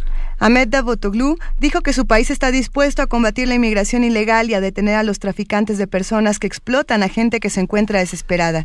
Aseguró que Turquía está preparada para todo tipo de cooperación en ese campo. La visita de Merkel ha sido criticada tanto por la oposición alemana como por la turca, quienes consideran que se trata de una forma de apoyar a Erdogan cuando faltan dos semanas para las elecciones en aquel país. Sobre la situación entre Turquía y la Unión Europea, hoy nos ofrece un análisis la doctora Camila Pastor de María, profesora e investigadora de la División de Historia del CIDE y organizadora de la Semana... Eh, de la Semana Árabe. De la Semana Árabe. De la cultura... árabe. Eh, Camila, hola. ¿Qué tal, Benito? Buenos días. Hola, perdón, la semana se llama... la Semana Árabe en México. Semana Árabe en México. Que luego al final nos cuentas un poquito, ¿no? Claro que sí. Venga, pero a ver, por lo pronto. Platícanos, por favor. Eh, yo, visto así de golpe, ah, me parece que le están poniendo las cosas en bandeja de plata a Turquía para entrar en la Unión Europea. Bueno, si se nos olvida, claro, el momento es clave, ¿no? Nada más que eh, la primera solicitud eh, por parte de, Turquía para asociarse a lo que entonces era la Comunidad Económica Europea es del 87.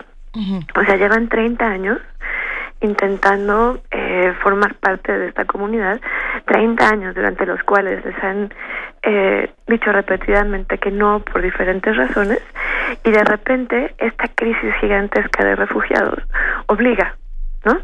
y además recordemos también que no hay eh, consenso dentro de la Unión que para que Turquía eh, se convirtiera en un Estado miembro, cada Estado miembro tiene que aprobar su, su entrada a la comunidad. Entonces, sí, no, de repente, mira, lo que pasa con Turquía es que si ustedes se fijan, cada año a los pobres les dicen, tal vez este año sí.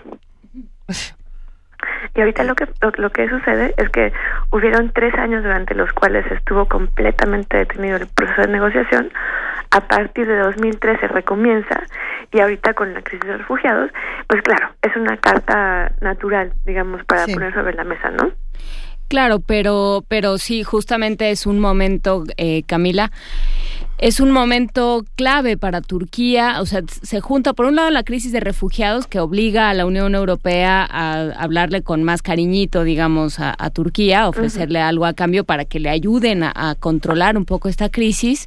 Sobre todo se, va volviendo más perentorio conforme avanza el año y avanza el frío, porque eso también es un factor que está... Bueno, mira, ahí también hay como una especie de, de contradicción, porque claro, lo que pasa es que tuvimos este verano en el que el mundo se despierta al hecho de el sufrimiento en Siria, de este exilio masivo de los sirios hacia donde puedan y tenemos la circulación de todas estas imágenes terribles que nos lo hacen eh, que nos lo traen a, la pantalla, ¿no? Que lo meten en tu casa, el sufrimiento de esta gente. Que otra vez también lleva desde 2011 la guerra en Siria, ¿no? Pero por fin hay este momento como de conciencia global y efectivamente, un verano en el que hay una oleada gigantesca de gente que se desplaza y que se desplaza a través de Turquía como puente, ¿no? Hacia hacia la parte europea, pero el frío se está encargando de detener la migración. Entonces también como que dices, bueno, a ver, ¿qué, qué pasa aquí? O sea, ¿de qué estamos hablando, no? Porque este si de por sí la llegada del invierno es un freno a la movilidad, ¿por qué es que ahorita eh, se plantea esto como una emergencia y como una crisis, ¿no? Y yo creo que hay hay muchos factores, mira, porque además este, como decíamos, no están los los estados europeos entre sí no están todos de acuerdo. Esta oferta de liberalizar las visas de inmediato brinca este el presidente eh, de Francia, ¿no? A decir no, no, momento, no estamos de acuerdo. Y eh, y quién es el que quién lleva la la negociación, Angela Merkel. O sea, Alemania tiene una relación histórica importantísima con Turquía. Alemania eh, recurre a Turquía después de la, de la Segunda Guerra Mundial como una fuente de trabajadores. Establece un programa de intercambio laboral, mucho como el programa Bracero, que, que llevaba y traía gente de México, Estados Unidos. Los turcos tienen un programa este que llamaban de Gastarbeiter, de, de trabajadores invitados. Que eran turcos en su mayoría. Y entonces hay una historia muy larga de justamente una migración regulada, un flujo regulado que llevó eventualmente a que se estableciera una comunidad turca importante en Alemania. Pero que está basada en la idea de que aquí hay un, un, lazo y una especie de alianza histórica, ¿no? Entonces, yo creo que mm, es importantísimo que es una gran oportunidad para, para para cambiar la relación entre la Unión Europea y Turquía, pero que también tiene, mmm, ¿cómo les diré? Como ciertos, eh, ciertos riesgos, porque, mira, por primera vez Turquía en esas conversaciones este, sobre su acceso, sobre su acceder a la Unión Europea tiene una carta fuerte de negociación. Entonces, ¿qué es lo primero que sucede? Bueno, entre principios de octubre y ahorita ya hubo un, un, cambio importantísimo en el volumen de presupuesto que este que se supone que la Unión Europea va a transferirle a Turquía para encargarse de los refugiados y para montar un aparato de seguridad. Ojo, que fue lo mismo que pasó aquí en México en, las negociaciones con Estados Unidos, ¿no? En que para qué es la inversión, no nada más para mejorar el nivel de vida en el espacio de origen, sino para crear un aparato de vigilancia, ¿sí? Entonces, ojo, primer primer problema, ¿no? Segundo problema, otra de las los argumentos que este Turquía ah, está manejando como como parte de su negociación tiene que ver con la creación de este espacio seguro en el norte de de Siria, o sea, en la frontera de Turquía con Siria. No sé si ustedes recuerdan, de hecho tuvimos una conversación, este, me invitaron ustedes al programa este hace unos meses, justo porque habían habido una serie de, de, momentos críticos y de atentados, ¿no? en, en esta zona y bueno, Hemos conversado varias veces sobre las incursiones turcas en el territorio del norte de Siria, que si van y se traen la tumba de no sé quién, que si plantan la bandera no sé en dónde. Y yo creo que ahí también hay que hay que tener mucho ojo porque eh, porque qué es lo que implica esa zona de seguridad en el norte de Siria pues implica la presencia del ejército turco no en una zona que les había sido problemática hace un rato y es una forma, eh, pues bajita la mano, de extender un control turco de forma extraterritorial sobre el territorio y el Estado sirio, aprovechando el momento de crisis, ¿no? Sí, ay, me quedé pensando, Camila, en un libro que nos puede ayudar a entender esta curiosa relación que ha tenido Alemania con con Turquía y sobre todo con los inmigrantes turcos desde tiempos, desde después de la Segunda Guerra Mundial. No sé si lo conozcas, Cabeza de Turco de Gunther Wallraff. No, fíjate que no lo ah, conozco. Gran libro. Gunther Wallraff, eh, periodista, periodista importante, periodista alemán, eh, se hace pasar por turco durante casi seis meses y vive como turco eh, pasándole las cosas que les pasan a los turcos en Alemania.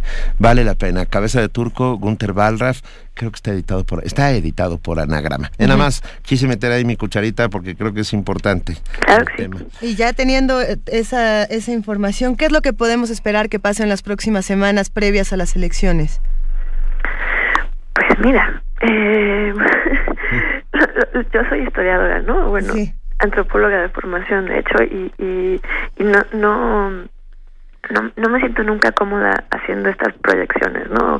Adivinando el futuro, no, no, no leo todavía la bola de cristal, pero este, yo creo que, que es un momento interesantísimo porque es la primera vez que Turquía realmente está en una posición de negociar eh, a través de esta crisis de refugiados que como los mismos este las autoridades turcas dicen no en realidad Turquía está lidiando también con la presencia de una comunidad de refugiados sirios gigantesca. Y, eh, y, y, esto desde muy temprano en el conflicto y era mira yo estuve el año pasado en en Estambul y en Ankara fui a un congreso y la presencia de los los, los turcos en las calles, en Estambul, en las calles, en Ankara, de familias enteras que estaban en condiciones súper precarias, que estaban viviendo en las calles, ¿no? Mm, que los veías eh, con hambre, los veías con, o sea, en gran dificultad. La, la, la conversación en los mercados, tú hablabas con la gente y te decían, no, pues es que de repente hay un una ola gigante de gente que está llegando, intentando, de forma ilegal, intentando establecerse en el comercio como puedan, ¿no? Entonces, yo creo que ahí sí también otra vez es, es esta pregunta de nos escandaliza o no, o se hace muy visible eh, la, la, el problema, la crisis de los refugiados sirios cuando llegan a Europa, ¿no? Este verano y cuando tenemos el caso de, de, este bebito este que muere, ¿no? Y que es el que el que le tuerce el corazón a todo el mundo, pero eh, pero esta crisis y esa y esa tragedia humana que ha sido el desplazamiento de millones de sirios a través de la guerra civil eh, se está viviendo de forma brutal en Turquía desde hace ya años, ¿no? Entonces, yo creo que es es es es bueno es bueno eh, es bueno que, que, el, mundo tome conciencia es bueno que la Unión Europea aunque sea de esta forma eh, trágica o aunque sea eh, eh, obligados por la tragedia eh, hagan un gesto que implica mmm, que implica eh, socorro, que implica compasión, que implica la posibilidad de que más de estos refugiados tengan una vida más digna y que tengan la posibilidad de restablecerse, ¿no? Bueno, ustedes conocen también el proyecto de, invitación de refugiados sirios a México, ¿no?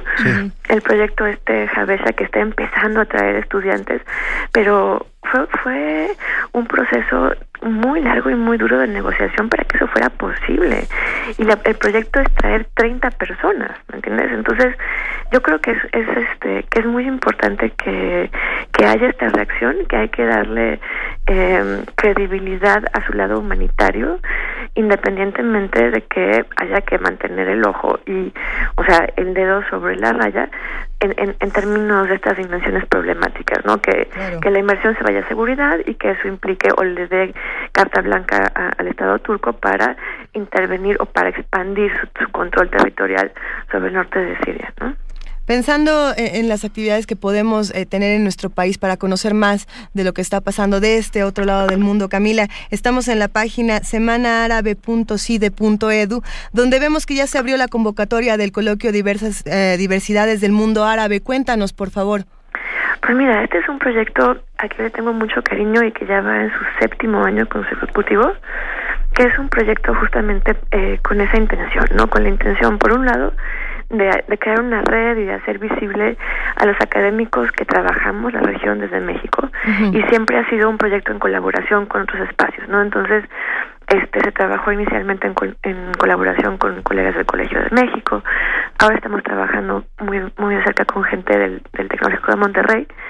Pero la idea son dos cosas. Uno, crear esta comunidad académica y el coloquio justamente es eso.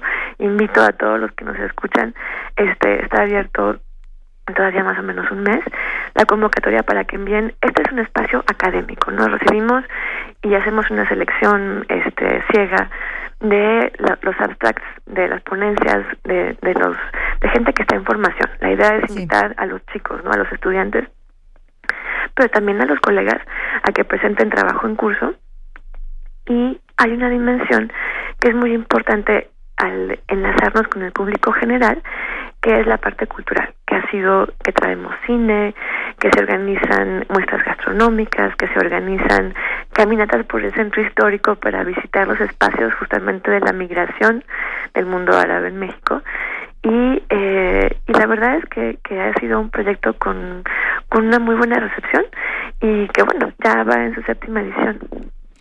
Pues bueno, eh, ¿cuándo arranca? ¿Dónde podemos saber más para que todo el mundo... Pues mira, la, la, el, el sitio oficial es este sitio que es este www.semanaarabe.cide.edu y ahí estamos actualizando todo el tiempo. Este, ahí encontrarán el programa, ahí encontrarán este la publicación justamente del programa académico una vez que se haya seleccionado este eh, quien quien participa en el en el coloquio Todavía tenemos tiempo porque este es en marzo, del 28 de marzo al 1 de abril. Pero, pero la convocatoria cierra el 13 de noviembre para que todos los que quieran participar eh, ingresen a la página semanaarabe.edu.si, no, punto edu, o también entren a Twitter, están en arroba semana mx. Así es. Muy bienvenidos todos. millones de gracias y gracias por estar con nosotros, Camila Pastor de María, profesora investigadora de la División de Historia del CIDE y organizadora de la Semana de la Cultura Árabe y del coloquio. Ah, millones de gracias, Camila. A ustedes, Benito. ¿Algún día, Vamos, algún día tenemos que hablar, bueno, algún día tenemos que hablar sobre la muerte de Jackie Sutton, esta mujer eh, de, de periodista inglesa, de de la IBWPR eh, que se ahorcó aparentemente en un aeropuerto turco. ¿Sabes de qué te hablo? sí, sé. Siempre hay muchos temas pendientes, ¿verdad? Sí, siempre, siempre dejamos algo en el tintero, pero bueno, es a propósito para que vuelvas. Con, con gran placer. Venga, Gracias. un abrazo. Saludos a todos. Primer movimiento. Escucha la vida con otro sentido. Son las 8 de la mañana con 49 minutos. Es momento de que hablemos con nuestros amigos de la Dirección General de Publicaciones y Fomento Editorial de la UNAM. Se encuentra en la línea Camilo Ayala, jefe de contenidos digitales y proyectos especiales. Buenos días, Camilo. ¿Cómo estás? ¿Qué tal? ¿Qué tal, Luisa, Juana, Benito? Ah, hola, un placer que estés con nosotros como siempre, Camilo. Gracias. Ahora, a ver. Hablaremos sobre premios. Eso. El García, Cubas, eh, otros más, ¿no? Así el, El de arte editorial de la Cámara. A ver, cuéntanos, Camilo, por favor. Muy bien. Para los pitagóricos, los números no solo eran numerables, sino se transferían a la realidad material por medio de proporciones tanto en la unidad del punto como en la relación de puntos que forman líneas, superficies y volúmenes. Los movimientos regulares expresan sonidos que corresponden a proporciones numéricas y en el universo existe un orden, una adecuada disposición. El cielo era para ellos una escala musical. Creían que la música tenía un poder psicagógico, es decir, que por atracción y persuasión era posible conectar el alma con esa armonía cósmica, pero las formas bellas, las proporciones, tenían música y quienes las contemplaban podían escucharla. Siglos después, el romano Marco Vitruvio Polión en el tratado sobre arquitectura más antiguo que se preserva, aconsejaba a los arquitectos aprender la música o ciencia matemática de los sonidos. Entre los elementos de la arquitectura que Vitruvio describió está la euritmia, que es la correspondencia simétrica de la altura respecto a la anchura y la anchura respecto a la longitud. Esa apropiada y elegante conjunción la demostraba con el cuerpo humano, Da Vinci, en su Homo Quadratus, conocido como hombre de Vitruvio, nos muestra el equilibrio, el equilibrio del cuerpo humano bajo los cánones vitruvianos, que corresponden a la razón, a la razón áurea o divina proporción entre el lado del cuadrado y el radio del círculo. A lo largo de los siglos, los editores, impresores y encuadernadores hemos buscado y observado esas proporciones correspondientes en la materialidad del texto, en el libro como objeto, para dotarlo de elegancia, delicadeza y funcionalidad.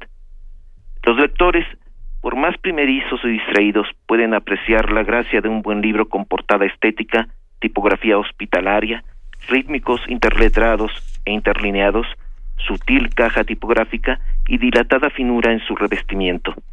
Un libro con cuidado editorial expresa inteligencia, pero si su maquetación y diseño va en consonancia con la gallardía de sus materiales, es además un libro artístico.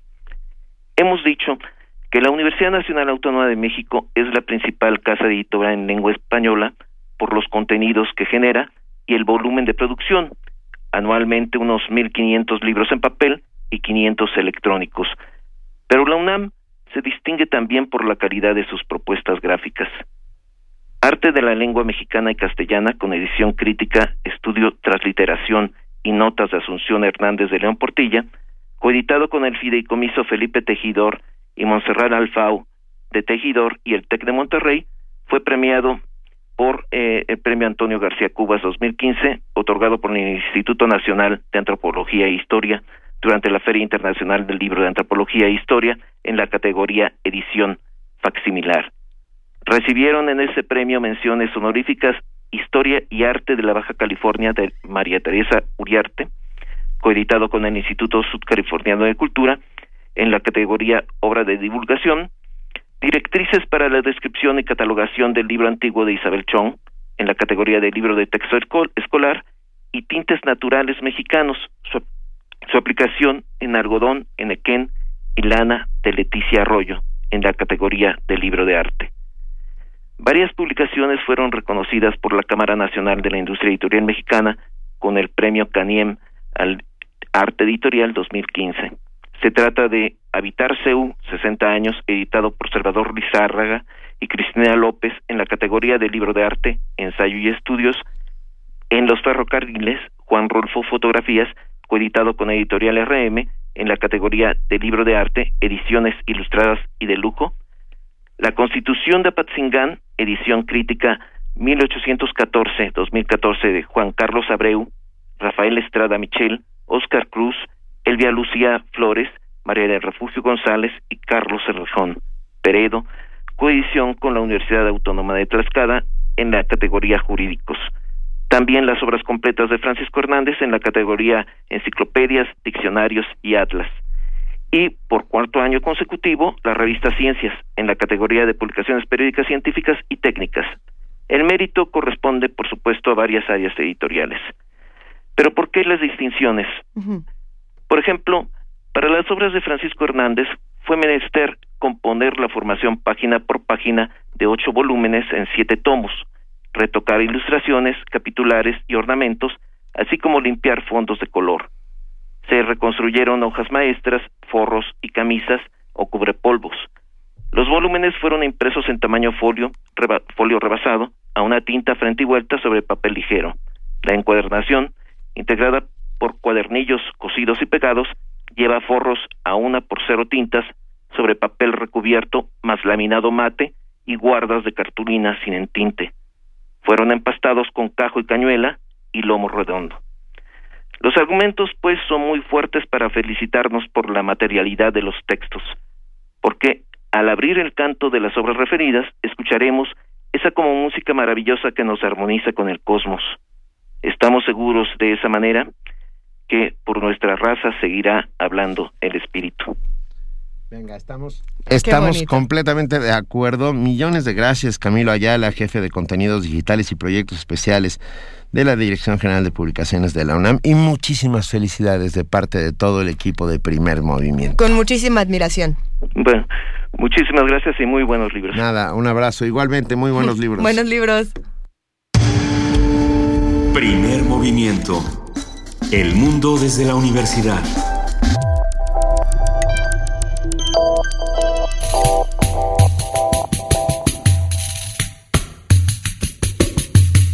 De panderos y callejones, los sonidos de Guanajuato detrás del Cervantino.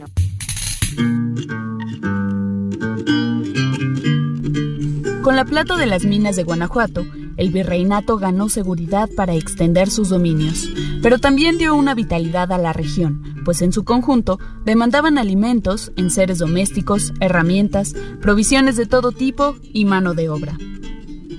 Aventureros, arrieros, trabajadores, soldados y demás personajes llegaron con la referencia de que al interior de la tierra surgía una riqueza. El mineral de rayas fue la primera mina de Guanajuato. La riqueza extraída fue tal que su dueño en el siglo XVII recibió el título de vizconde de Sardaneta y marqués de Rayas. Además de plata, de sus túneles se extrajeron oro, cobre y piedras preciosas. Y es que parece una fortaleza medieval. Desde lejos, se observan los gruesos muros y contrafuertes, esos que han logrado atraer a muchas generaciones de hombres. Al menos para el minero Daniel Torres, esta actividad económica es una tradición familiar heredada por su abuelo y su padre. Pues sí, ya mi papá y mi abuelo ya trabajaron aquí, en la mina también. No, pues ya tiene como unos 50 años que trabajo aquí, más o menos, sí. Sí, pues ya es como tradición ya eso de, de la minería. De 8 horas, de 3 turnos, de 7 de la mañana a 3 de la tarde, de 3 a 11 y de 11 a 7 de la mañana. Sí, nada más se descansa un día por semana. Si se trabaja domingos y todos, nada más. Y los días festivos sí los dan. El abuelo dice que el trabajo de minero es el más duro del mundo, aunque yo creo que eso lo dice porque hace tanto que fue a la escuela que ya no se acuerda de lo duro que es tener que hacer deberes todos los días. Aunque nosotros al menos tenemos el recreo.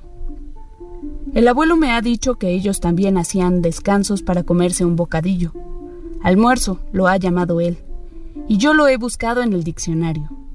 Es una palabra bonita pero no jugaban al fútbol. Eso ni es recreo ni es nada. Fragmento del cuento Conversaciones con el abuelo de María Bautista. Me gusta también el ambiente de trabajo, como se está trabajando aquí. Y pues me gusta lo que hago. Es de lo que casi vive toda la gente de la minería, de la gente aquí de Guanajuato. Para primer movimiento, Cindy Pérez Ramírez y Vania Nuche.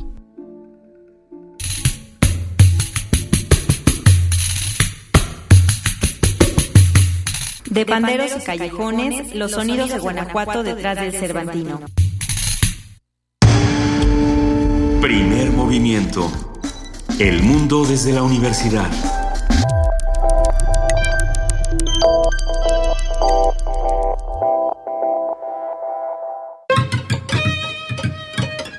Una melodía se adentra en la tierra, va nutriéndose de solfeo, regándose con el ritmo hasta brotar de su alma una flor, la música. Conciertos de la Facultad de Música de la UNAM. Liszt, Ravel y De Blanc se reúnen al piano con Ana Gabriela Fernández de Velasco. Suites, sandungas y zapateados emanan de Acatl, cuarteto de saxofones. Canto y guitarra de Luz María Rivera y José Luis Segura. Voces al unísono a cargo del coro de niños y jóvenes de la Facultad de Música de la UNAM. En la sala Julián Carrillo. Los miércoles de octubre a las 17 horas. Entrada libre. Adolfo Prieto 133, Colonia del Valle. Escucha la transmisión en vivo por el 96.1 de FM o en www.radiounam.unam.mx. Radio UNAM. El Tribunal Electoral del Distrito Federal te garantiza, entre otros derechos, votar y ser votado, asociarme libre e individualmente, ejercer mi participación como ciudadano. Para ello, el TEDF resuelve las controversias que plantean ciudadanos, candidatos independientes, partidos y asociaciones políticas, entre otros. Como ves, es una función que el TEDF realiza de manera permanente y para todos. Tribunal Electoral del Distrito Federal por la defensa de tus derechos político-electorales. ¿Se te antoja un viaje de mochilazo? En octubre, la sala Julián Carrillo trae para ti la mejor selección de películas viajeras. Da una vuelta por el mundo al filo de la butaca.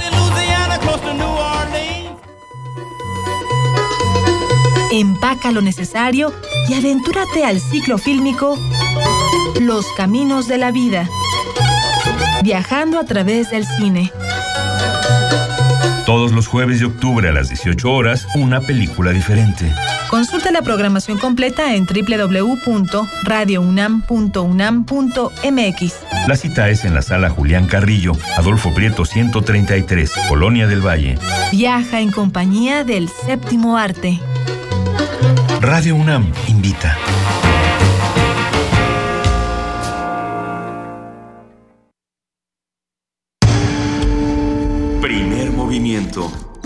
El mundo desde la universidad.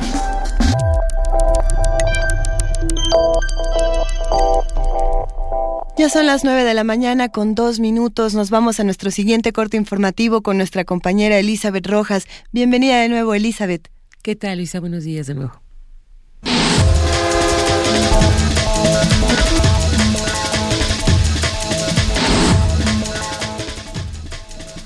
Pemex deberá entregar a un particular las cifras de petróleo o gasolina robados de enero de 2012 a agosto de 2015.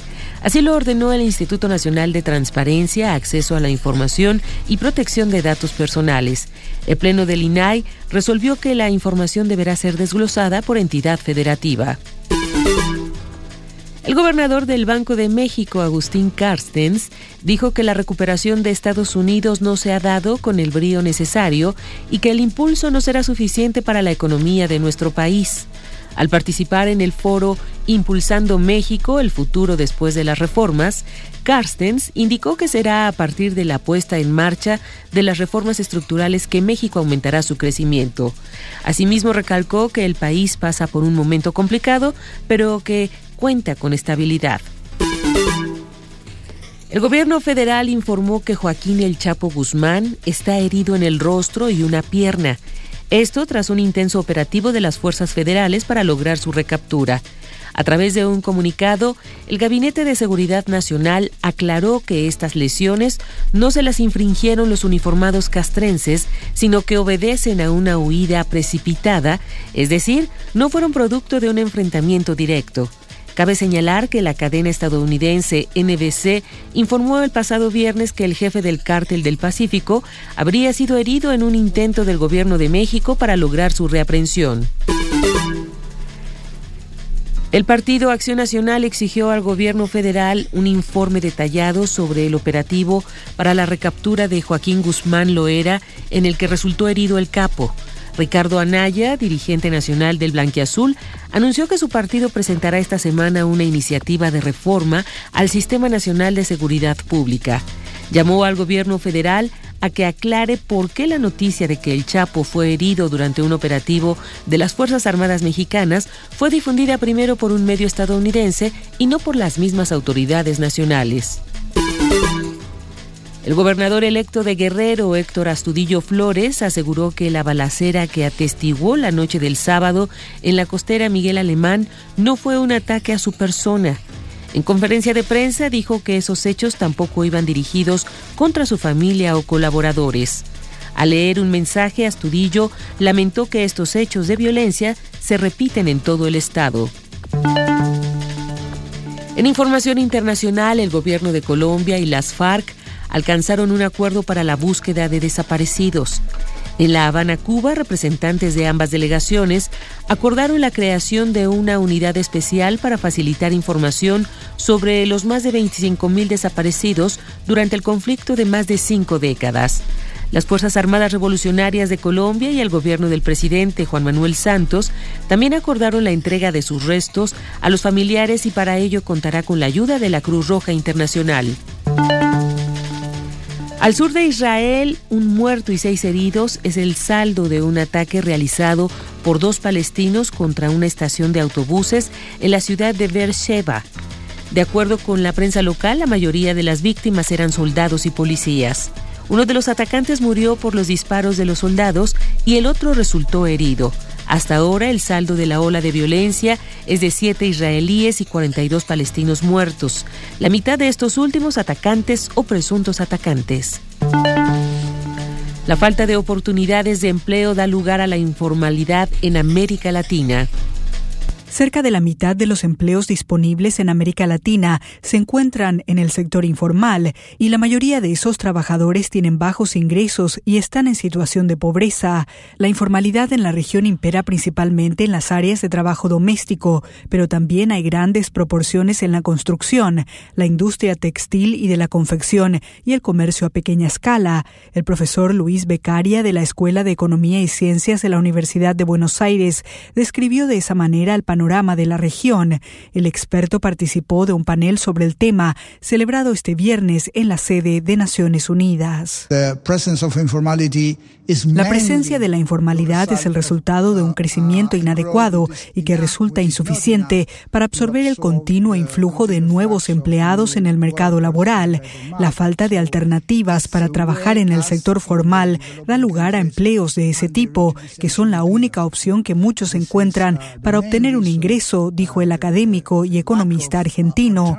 Explicó que en América Latina también se da el fenómeno de empresas formales que contratan a empleados sin ofrecerles las garantías de cobertura laboral y social que las leyes exigen. Para formalizar las economías, el experto animó a los países de la región a abordar, en primer lugar, el registro de los empleados domésticos, que constituyen la mayor proporción de los trabajadores informales. Rocío Franco, Naciones Unidas, Nueva York. Al azotar este domingo el norte de Filipinas, el tifón Kopu ha dejado cuatro muertos, más de 25.000 evacuados, severas inundaciones y deslizamientos de tierra. El tifón también ha provocado un corte generalizado en el suministro eléctrico en tres regiones del país. Las autoridades esperan que la cifra de afectados aumente debido a que las regiones afectadas son muy remotas y de difícil acceso, muchas de las cuales aún no se ha recibido información. La UNICEF preocupada por los niños refugiados en Europa ante llegada del frío. A pesar de los continuos cambios en la política de Europa Occidental y de los peligros cada vez mayores de las travesías por mar, no hay ninguna indicación inmediata de que el número de desplazamientos de niños refugiados vaya a menguar en el futuro cercano, advirtió este viernes UNICEF. En conferencia de prensa en Ginebra, el portavoz de UNICEF ofreció una actualización sobre las cifras. Durante septiembre, entre 4.000 y 6.000 personas cruzaron la frontera con Grecia cada día con un pico de 10.000 el 9 de octubre. Es posible que estas cifras subestimen las reales, ya que el plan de respuesta más reciente de la ex República Yugoslava de Macedonia indicó que más de dos tercios de los migrantes que pasan por el país no son registrados, sostuvo Christoph Pulirak. La lluvia y el frío presentan importantes desafíos para los refugiados inmigrantes que llegan a los Balcanes, especialmente si tienen que esperar muchas horas en las fronteras para registrarse. Si bien la seguridad alimentaria y el acceso a agua potable ha mejorado en las últimas semanas, sigue habiendo problemas con la adaptación de estos servicios a las necesidades de los niños, advirtió el portavoz. Tras rápidas misiones de evaluación en Hungría y Grecia, los resultados revelan que se han sobrepasado las capacidades nacionales, la coordinación es insuficiente y los centros de recepción y tránsito no cumplen con las normas establecidas para la protección de los niños. Carlota Fluxa, Naciones Unidas, Nueva York.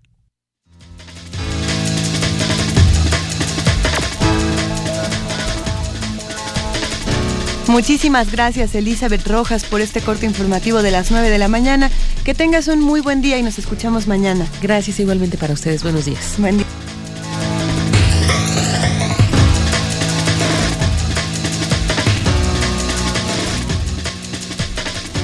Y en este momento Poesía Necesaria se une a Si hay olvido, no hay justicia, la producción de Radio UNAM, donde se reúnen a 43 artistas sonoros, 43 escritores y 43 voces distintas para hacer un ejercicio fundamental de memoria, para que no olvidemos a nuestros 43 y hagamos entre todos comunidad. Por eso el día de hoy escucharemos Cándida de Irma Pineda en la producción de Anabela Jiménez.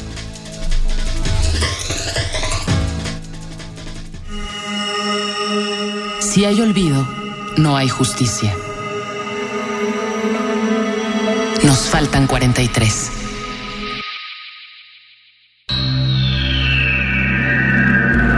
Cándida. Irma Pineda Santiago. Zapoteca, México.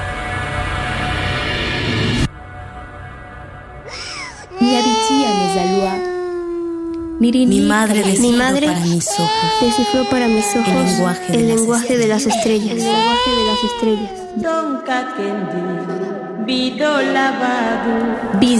depositó en mis oídos los cantos de la gente nube. Me enseñó los signos de mi nombre. a usar el ajo en la comida, a medir el dulce y la canela, a evitar el limón cuando viene la regla, a no temer el crujido del techo de madera y teja cuando la tierra tiembla, cuando la tierra tiembla. Ella resolvía las dudas.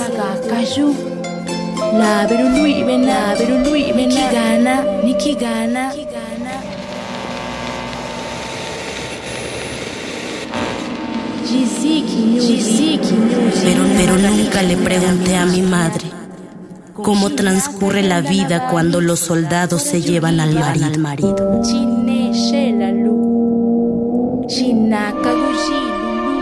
Cómo se enfrenta a lo cotidiano con la incertidumbre tras los pies a cada paso. Con qué palabras explica a los hijos ¿Qué es un desaparecido? ¿Qué es un desaparecido? ¿Con qué unidad se mide la ausencia? Los días oscuros, los oficios sin respuesta, sin respuesta. ¿Cómo nombrar de un solo golpe las ciudades recorridas buscando un rostro? Los espíritus consultados para tener indicios de dónde encontrar a un desaparecido. A un desaparecido.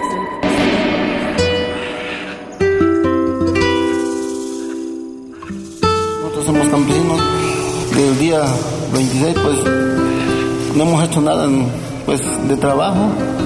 Seguimos en la lucha y pues a nosotros nos ha cambiado y no nomás a nosotros, sino también a nuestros familiares, porque Inclusive tenemos familiares que están enfermos por lo mismo de, estar pensando en familiar en que está desaparecido. Es algo que realmente para nosotros es doloroso porque nosotros este, no pensábamos que esto iba a pasar, pero hoy lo estamos viviendo y pues las esperanzas hay de que vamos a encontrar a los 43 estudiantes, pero este, al encontrarlos no, no vamos a parar, vamos a seguir luchando.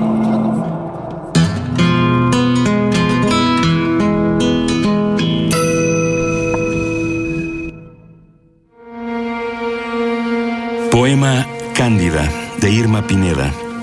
Voces: Mónica del Carmen, Eva Mestli, Ana Toledo y Don Berna. Música: Anastasia Guzmán. Producción y montaje: Arabella Jiménez. Agradecimiento especial a la Voladora Radio y a Raúl Silva. Si hay olvido, no hay justicia. Nos faltan 43 y 24 mil. Producción coordinada por Radio UNAM.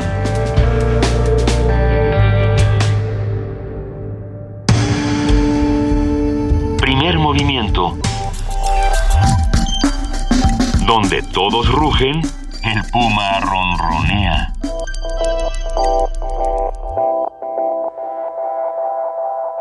Son las 9 de la mañana con 15 minutos de este lunes 19 de octubre y ya tenemos en la línea a Rolando Cordera, coordinador del Programa Universitario de Estudios sobre el Desarrollo. Rolando, muy buenos días. ¿Qué tal, Buenos y fríos días. Sí, caray. nos, agarró el invierno de golpe y porrazo. Así es. ¿Qué tal está, Luisa? Pues, pues congelándonos y también eh, muy interesados en hablar esta mañana sobre las finanzas públicas, la sociedad y el desarrollo, Rolando. Bueno, mira, Luisa María Inés, eh, Benito, eh, que, voy a voy a quizás a cometer un, un pecado venial en materia de, de uso de los medios. Y quisiera, quisiera para empezar dar a conocer algo que, que ya comentamos en su momento, sí. pero que ahora hoy mismo se repite y me parece muy importante recalcarlo. Y es que después de aquella convocatoria hecha por un grupo de organizaciones de la sociedad civil y también eh, firmada y apoyada por académicos, intelectuales, etcétera, entre ellos eh, yo, sí. Eh, llamando al, al, Congreso y particularmente a los diputados a que eh, se hagan cargo de del pues de las revelaciones de, o las confirmaciones de de que, que, nos hizo Coneval con base en, las, en, la encuesta del INEGI la investigación de anterior de Gerardo Esquivel, etcétera, se hace cargo de que en el centro de nuestra preocupación y de su preocupación para el presupuesto del año entrante deben estar la pobreza y la desigualdad. Bueno, pues ahora se convoca a, a una reunión en el en el eh, en, el auditorio de, de la Ciudad de México a que para volver sobre el tema sí. y con la participarán entiendo eh, bueno destacados académicos y, y, escritores como José Waldenberg pero también el líder empresarial eh, presidente de Sociedad del Movimiento Alberto Núñez Esteva el dirigente sindical Francisco Hernández Juárez de Teléfonos y de la UNT eh, la directora de México Evalúa Edna Jaime, eh, el doctor Mauricio Merino, pues un destacado protagonista en el tema de la rendición de cuentas, eh, mi colega y, colaborador en el, en el programa de estudios del desarrollo, Enrique Provencio, y el presidente de la, del Instituto para la Transición Democrática, Ricardo Becerra, y uno de los principales promotores de toda esta iniciativa, que es el señor Rogelio Gómez Hermosillo coordinador, coordinador de la acción ciudadana frente a la pobreza. Sí. Bueno, no, habrá que preguntar, se preguntarán ustedes seguramente si es el momento, ¿no? Si no pasó el momento ya, puesto que los diputados andan carrereados después de haber retrasado por semanas la constitución de las comisiones respectivas, ahora van a andar carrereados para aprobar el presupuesto de egresos de la federación y hacer malabares como los que nos anuncia la prensa hoy, ¿no? De que ellos por su cuenta y riesgo decidieron aumentar la devaluación del peso para que así los dólares que entran vía sobre todo de Pemex pues valgan más en pesos, ¿no?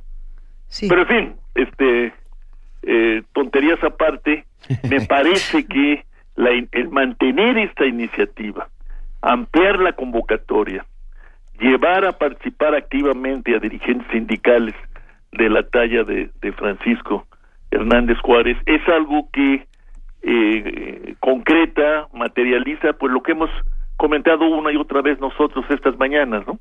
La, la necesidad urgente de que la sociedad y particularmente los organismos de la sociedad civil o la sociedad civil organizada asuman esto como una misión principal y lo planteen como una exigencia ciudadana firme, sin posposiciones, a los órganos colegiados representativos del Estado, que es donde teórica y supuestamente deben dirimirse estos asuntos.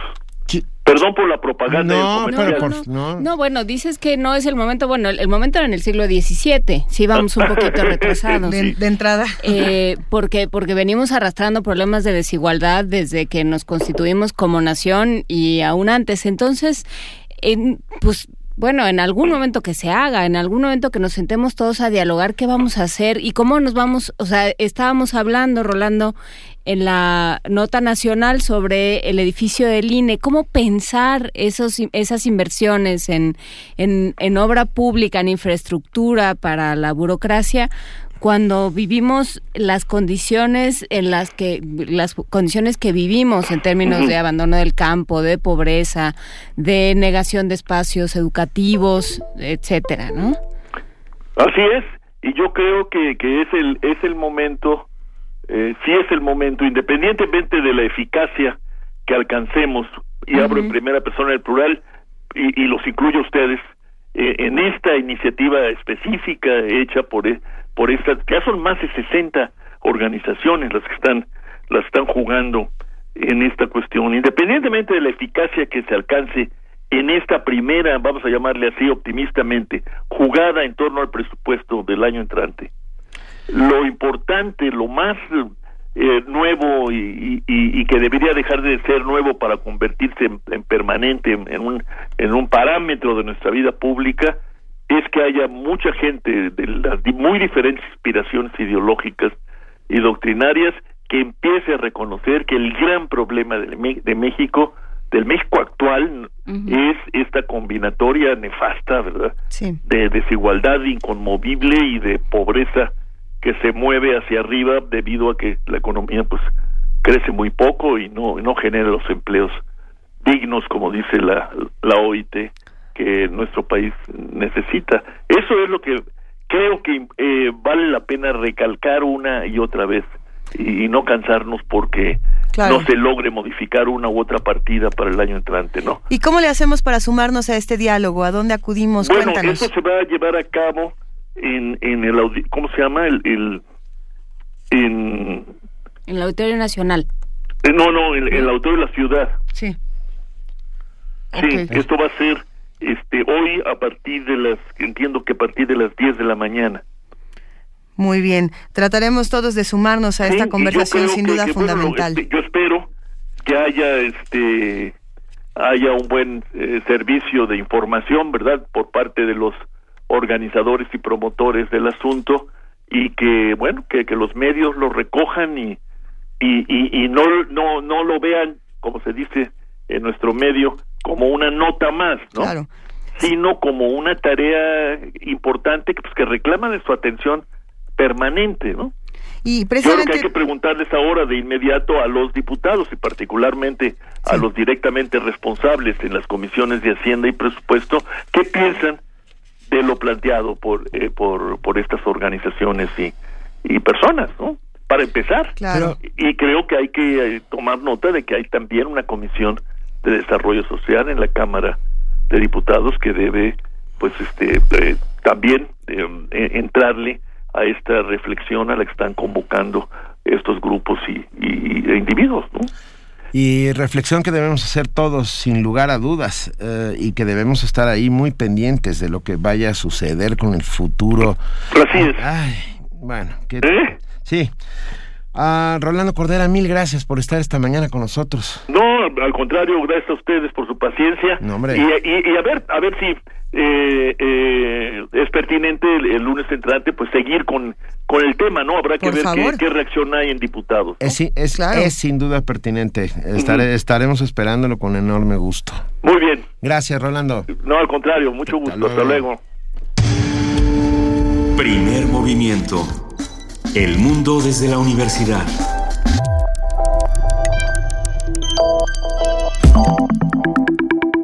La mesa del día.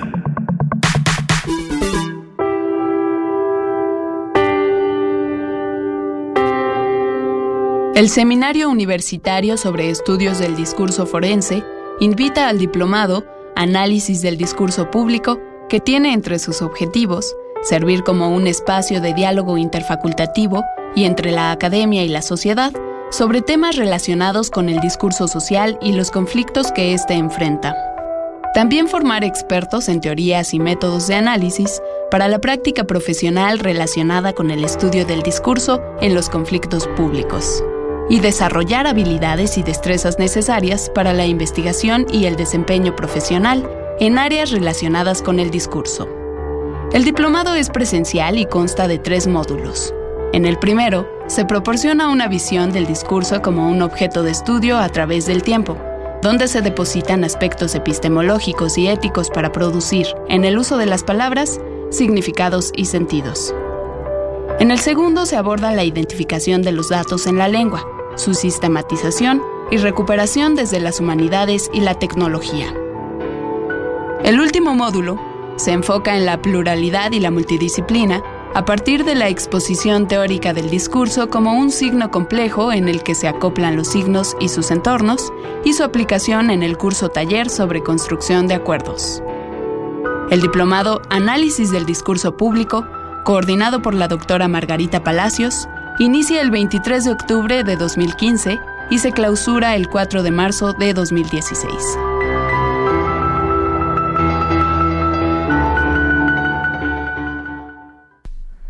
Pese a que el análisis del discurso ha despertado interés como una importante área de investigación, su estudio refiere todavía a campos vastos y en proceso de definición. El diplomado análisis del, análisis del discurso público aproxima a los estudiantes al discurso a partir de herramientas orientadoras y sus posibilidades multidisciplinarias en las que se aplican. Para brindarnos más detalles sobre este diplomado y sobre la importancia del análisis del discurso, hoy nos acompaña la doctora Margarita Palacios, a la cual agradecemos inmensamente estar aquí aquí esta mañana. Profesora de Lingüística de la Facultad de Filosofía y Letras y coordinadora del Seminario Universitario de Estudios del Discurso Forense. Enorme gusto que estés con nosotros, Margarita. Yo soy la que tiene enorme gusto. Gracias a los tres por acogerme y levantarme temprano, sobre todo. a ver, arranquemos hablando del discurso. ¿Cuál es la importancia que tiene el discurso en la actualidad? Bueno, creo que el discurso ha estado siempre, es, tan, tan antiguo como, como la misma historia el, hombre cuando empieza, lo primero que hace para ser hombre es comunicarse y creo que ahí empieza el, el ciclo de vida de todos nosotros, porque pues la verdad nadie nace hablando. Es un proceso muy doloroso, pero se tiene que empezar cada vez con cada persona cuando empieza a involucrarse en el mundo. sin lengua no somos más humanos, dejamos de ser humanos. Entonces, eh, esa es la historia de la humanidad. Es, y por lo demás, su estudio pues es tan novedoso como Platón y Aristóteles, ¿no? Ahí empieza realmente la reflexión sobre. Sin embargo, hay que decir que el término es un término difuso. Sí, sí. Es como lo que pasa. Yo digo que las palabras que se usan mucho es como la ropa, se desgastan y después eh, así tienen hoyos por todos lados, se vuelven porosas. Y, y en esa porosidad de la palabra, el discurso ha sufrido el mismo desgaste. Entonces, ¿qué sucede hoy? Pues que cuando hablamos de discurso público, cuando hablamos de discurso forense, eh, a mí cuando esto se crea, alguien me dijo, oye, discurso forense, entonces nunca olvidaré el impacto que tuve cuando en la Gaceta UNAM salieron dos calaveras que decían que se había inaugurado el 21 de noviembre el Seminario Universitario de Estudios del Discurso Forense. Dije, los muertos no hablan, no han entendido nada, ¿qué voy a hacer ahora? y desde entonces me he dedicado a, a propalar por ahí el foro romano y el ágora griego en estos espacios de discurso de, interacción para dejar de usar la palabra humana, ¿no? Y, y, es interesante porque hace dos o tres días comentaba yo con una buena amiga que se dedica a estas mismas cosas y le decía yo precisamente con Tere Carbó, que inicia el diplomado, y le decía, a ver, Tere, ¿existe otra forma de discurso que no sea público? Ah, e, esa es, la una muy buena pregunta, claro. Eh, eh, pero debo decirte que son estas preguntas que te caen y, que están ahí siempre al mismo tiempo, ¿no? Y empezamos a platicar y de repente me dice, bueno, pues claro que tiene que existir. Le dije, pues no sé dónde, porque chisme de dos ya es público. Y dime si no empiezas siempre hablando con alguien hasta contigo mismo, chismear con uno. Se, se arremolinan pensamientos dentro de mi cabeza y, ah, pensé en Hamlet. Y en el discurso que le da la calavera que lleva en la mano. Oh, ah, o sea, creo que creo que ese es el mejor ejemplo de discurso forense Gracias. Y, de soliloquio. Ah, también los soliloquios acaban siendo públicos. Pero es que hay una especie como de división interna, en un, eh, inclusive en un monólogo interior, pues para que exista un discurso tiene que haber dos. Claro, claro. aunque seas aunque aunque seas todo tú seas el que el que emite el que recibe el que interpreta o la calavera que te estás la calavera los enanitos en tu cabeza todo todo eso implica que, que el discurso sí necesariamente eh, tiene dos partes, una que emite y una que recibe, y, aunque sea así una cosa eh, personal, implica una división. Ah, son diálogos que uno tiene consigo mismo. Pero entonces, ¿desde dónde se analizan los discursos? ¿Quién se encarga de analizarlos? ¿Y, para qué nos sirve a nosotros también analizar los discursos de los otros y los propios? Bueno, aquí aparece otra figura, porque siempre nosotros, ustedes y yo, en este caso, hablamos de algo, es el tercero, y hablamos bajo normas que ni ustedes ni yo hemos determinado. En este caso hasta la tecnología nos ha dicho cómo debemos hasta habilitarnos para estar sentados en esta mesa. Claro. Entonces hay, una, hay un tercero siempre presente en el discurso.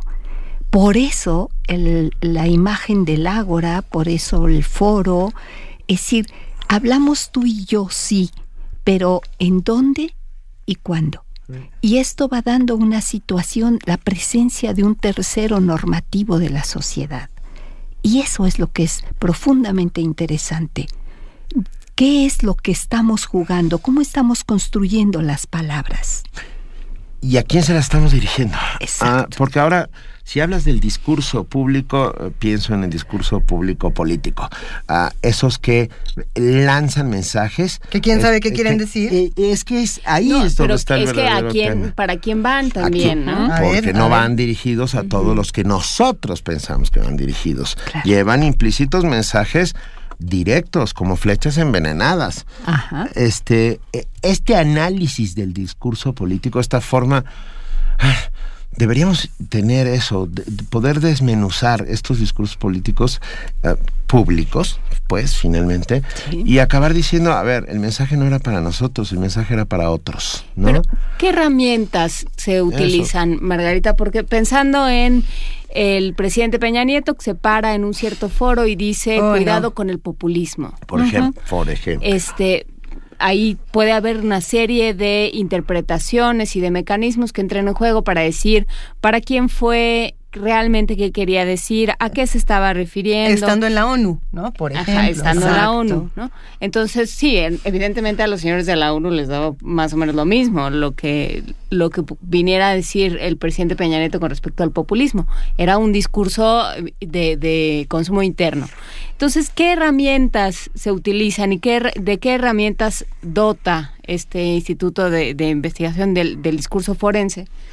O bueno, no. Sí, sí, así. Ah, bueno. Eh, bueno, para, para ese trabajo. Claro, mira, nosotros hemos estado trabajando precisamente, porque es muy fácil, ¿no? Eh, yo suelo decir mucho que, sobre todo en mis clases, que nosotros no hacemos mecaiqueísmo. Me cae que por ahí va la cosa. no. Tenemos datos de lengua. Eh, ¿Cómo acercarte al discurso sobre el único dato que el discurso tiene, que es la palabra. Aquí no se vale, no lo quise decir. Todo lo que dijiste tiene un dato impreso que está inscrito en esto que acababa, te acababa yo de comentar, en un tercero que tiene que ver qué digo a quién exactamente. ¿sí? El espacio en dónde y cuándo lo digo tiene un valor fundamental en el, en el, en el mensaje. Me voy a ir a los años 70. Marshall McLuhan, el medio es el mensaje. Ah, el lugar desde donde elaboras y diriges el discurso eh, y a quienes supuestamente va dirigido determina de alguna manera el propio discurso. Creo que eh, yo pensé que ya ya McLuhan de todas maneras ahí sigue. Creo que, que, fue muy lúcido, ¿no? Con esta interpretación de cómo las palabras se transforman a partir del lugar desde donde están diciendo. No es lo mismo lo que estamos haciendo en este momento desde estos micrófonos de Radio UNAM a una pequeña tribuna en la esquina de Goya y evolución, ¿no? Se me ocurrió porque es un lugar muy bonito. Sí, claro, es un lugar desde donde además ¿Eh? es dificilísimo erigir una tribuna porque no hay donde pararse. Está el parquecito. Es que creo que ahí voy a ir a tirar mis rollos de ahora en adelante.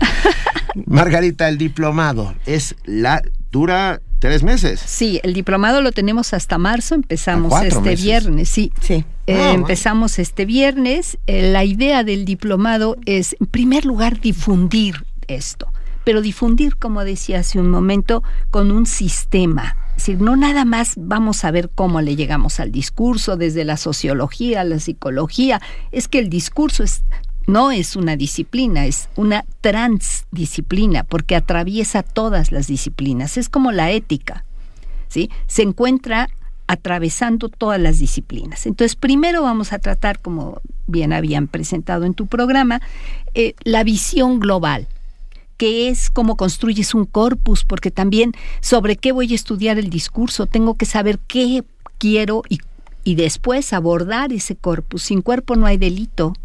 Entonces lo primero que tenemos que hacer es tener un cuerpo que vamos a a diseccionar, por decir así. ¿sí?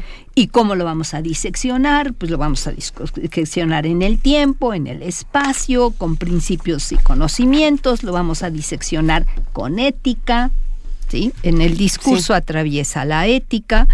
Y por supuesto esto nos tiene que dar algún significado y todavía algo mejor, una unidad de sentido. En este punto empieza cómo. Bueno, pues vamos a ver qué elementos de la lengua son los que determinan más tu discurso. El adverbio, por ejemplo, tiene el punto de vista. Claro, no es lo mismo que tú digas sí a que digas evidentemente, a que digas por supuesto.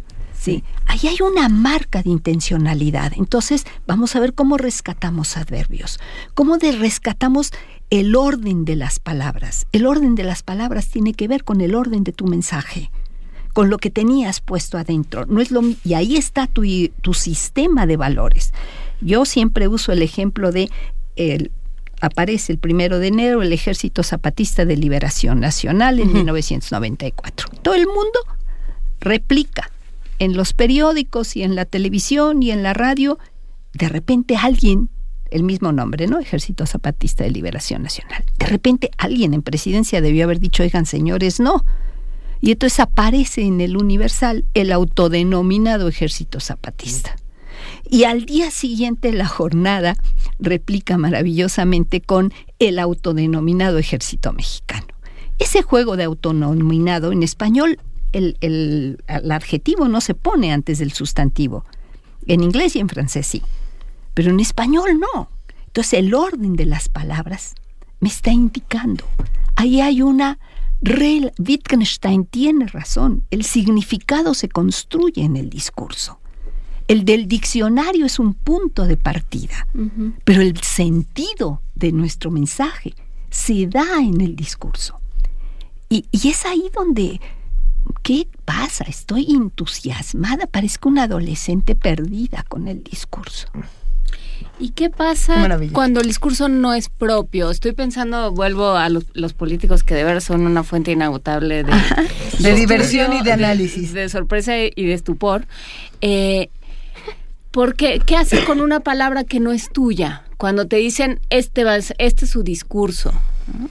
Bueno, yo te diría que el discurso no es propio en relación de ese tercero normativo, pero siempre es propio en función del que te lo emite. Ajá. Por eso es maravilloso.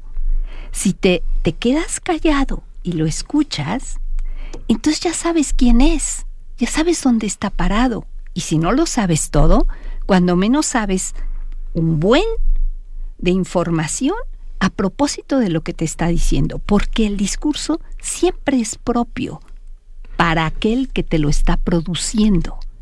Cuando alguien se equivoca y estás grandes galimatías. Nunca se me va a olvidar de la poetisa Ezra, eh, eh, no, eh, Rabina. Rabindranath Tagore. sí. Ya, ya dije que no y se me iba a olvidar y ya vieron que se me olvidó. bueno, pero este, nunca se me va a olvidar. ¿Qué me estaba diciendo? No me estaba diciendo que era una mujer inculta, que no valía la pena. Que... No, me estaba diciendo que esa era la limitación, esa era la posibilidad, no había otra.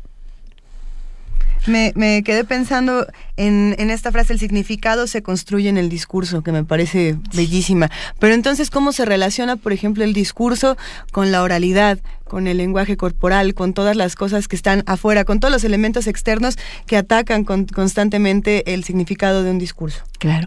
A mí alguien me decía, y no hace mucho, un par de años, que qué barbaridad, cómo era posible que yo todavía hablara de Saussure porque Saussure decía que era semiología. Ese señor se dio cuenta, a lo mejor hubo otras cosas que no se dio cuenta, Dios santísimo, con que yo me hubiera dado cuenta de una de las que él hizo. Pero él hablaba de semiología. El discurso es el dato, sí, estoy de acuerdo, este dato del que he mencionado antes, la palabra. Pero el discurso en rigor, y aquí quiero mencionar a Fernando Castaños, que es un, una gente que yo respeto muchísimo porque ha hecho mucha investigación en este sentido, él habla de que el discurso es un signo en el que se producen vectores y es como una cebolla. Son entornos que se van sumando al entorno. Por eso su definición de discurso es que es un signo complejo. Y ahí viene lo que estás diciendo, justamente. Es decir, se suma mi mano, que los radioescuchas no ven, pero que estoy haciendo, en la que se van envolviendo.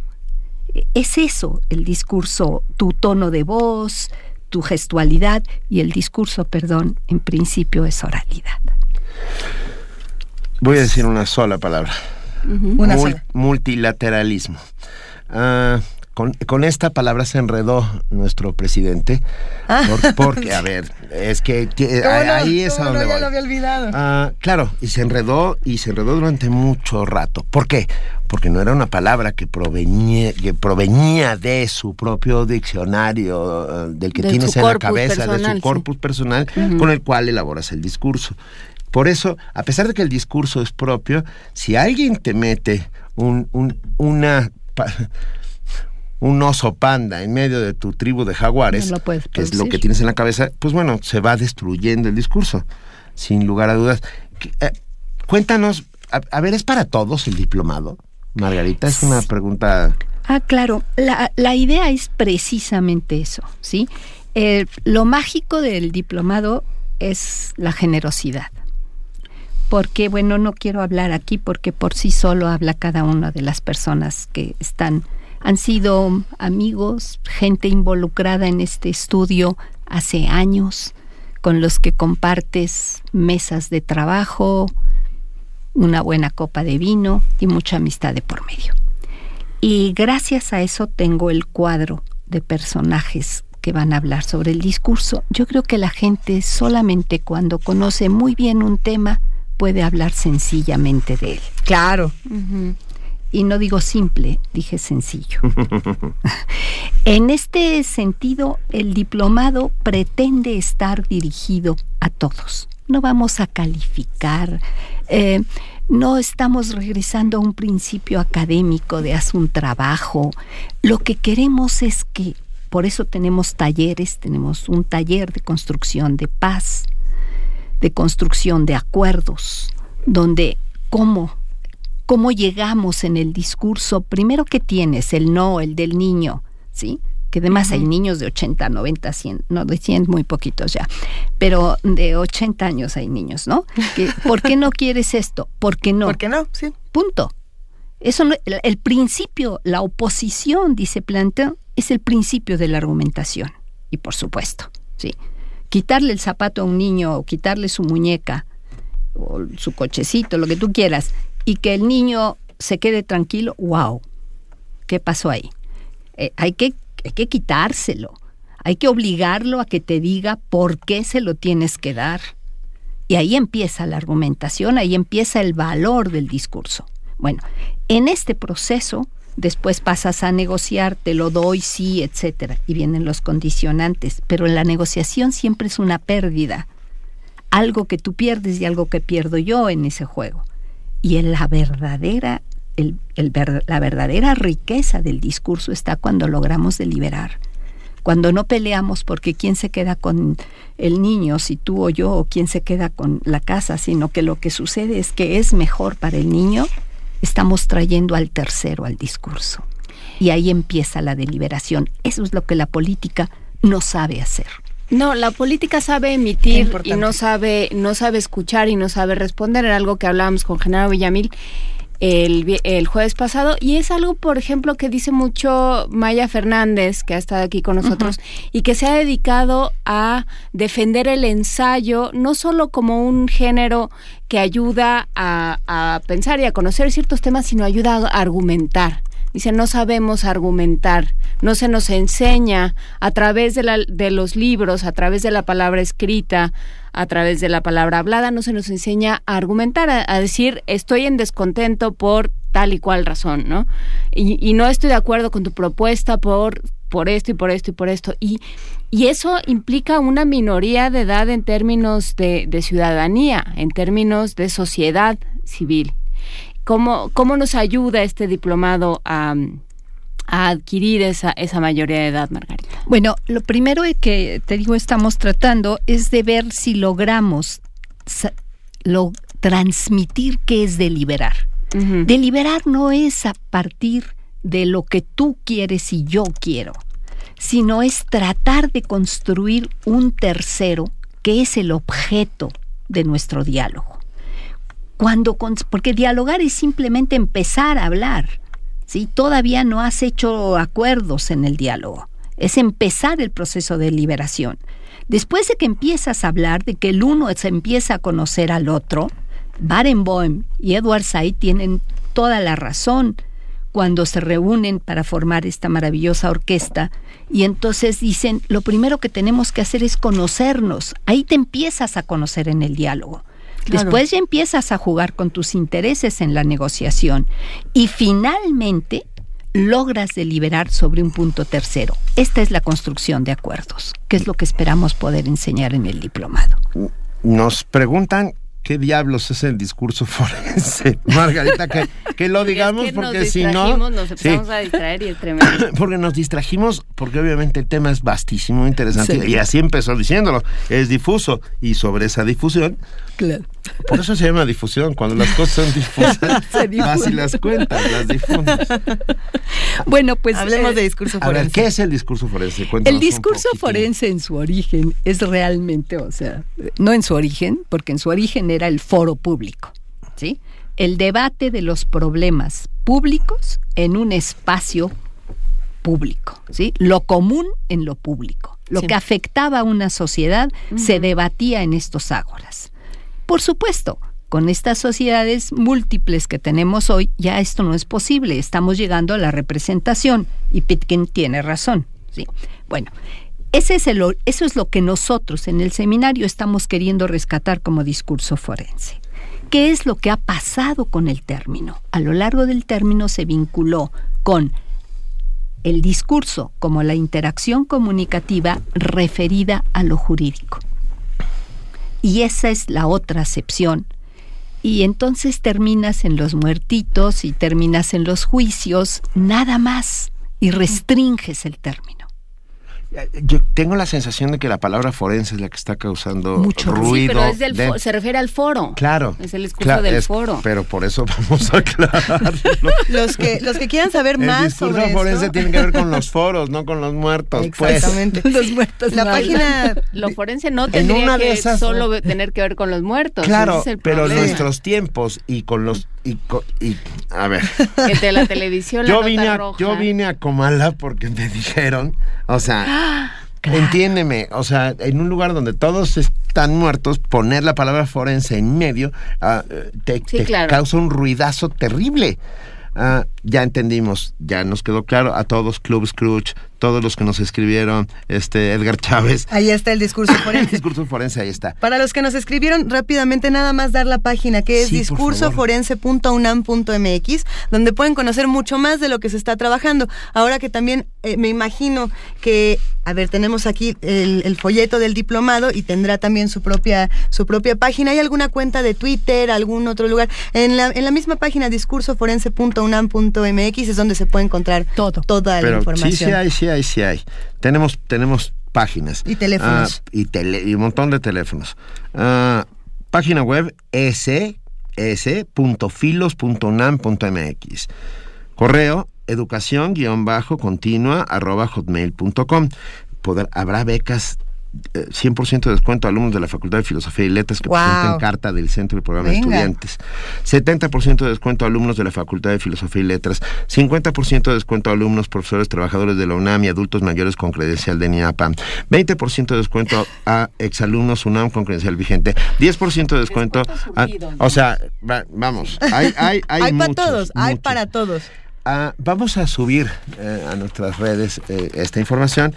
Solamente decir muy rápidamente algunos de los que estarán presentes. La doctora María Teresa Carbó con el cuerpo del delito, el discurso en el tiempo con Concepción Compani Compani, la gran jefa de los mexicanismos eh, es de los mexicanismos mexicanos. ¿Viste lo que dije? Ya más. Ahí va. Dije que es generosidad ese programa. No, bueno. Qué maravilla. El diccionario de mexicanismos de Concepción Compani Compani mí me eh, lo tengo junto a mi cama porque lo amo, lo amo profundamente. Pero bueno, Aspectos, aspectos epistemológicos del discurso con Raúl Quesada, ética y discurso con Jorge Linares Salgado. Abrazo a Jorge Linares. Significación y sentidos con Luis Fernando Lar. Y es que bueno, piensen que dura cinco meses, o sea, y son ¿cuántos? Módulo 3 y cada módulo tiene por lo menos seis o siete partes. Sí. Margarita, yo quiero ir. ¿Va a ser temprano en las mañanas? No, lo tenemos precisamente como es para todo público, para que la gente pueda ir en los horarios que ya saliste de trabajo. Es el viernes de 4 a 8, todos los viernes de 4 a 8 y los sábados de 10 a 2 en el anexo de la Facultad de Filosofía y Letras Adolfo Sánchez Vázquez, ilustre ilustre por todos lados, hay manera de estacionarse, es accesible y hemos puesto al alcance de todos. ¿Qué es lo que más le interesa a la UNAM, la más generosa de las universidades de este país, si no la única? Eh, ¿Qué es lo que le interesa seguir difundiendo el discurso? Si nosotros difundimos el discurso para construir acuerdos, estaremos tratando de enseñar algún camino contra el enfrentamiento. Venga. Que, con esas palabras nos quedamos, Margarita espera, qué belleza. Es muy, bonito lo que dice Manuel Defis. A ver. En México actual la necrofilia mata el lenguaje. Gracias. claro, no hay que pensar en términos necrófilos, hay que pensar en términos... En términos de vida, de acuerdos y de paz. Exactamente. Margarita Palacio, es un verdadero privilegio haber hablado contigo esta mañana. Qué gran conversación. Gracias a ustedes por el espacio. No, hombre. Y porque los disfruto todas las mañanas. me, hacen, me hacen el día fácil. Ya, nos vas a poner más nerviosos a partir de ahora. Todos juntos al Diplomado Análisis del Discurso Público coordinado por Margarita Palacios a partir del 23 de octubre y hasta el 4 de marzo del 2016. Primer movimiento. Para afinar el día.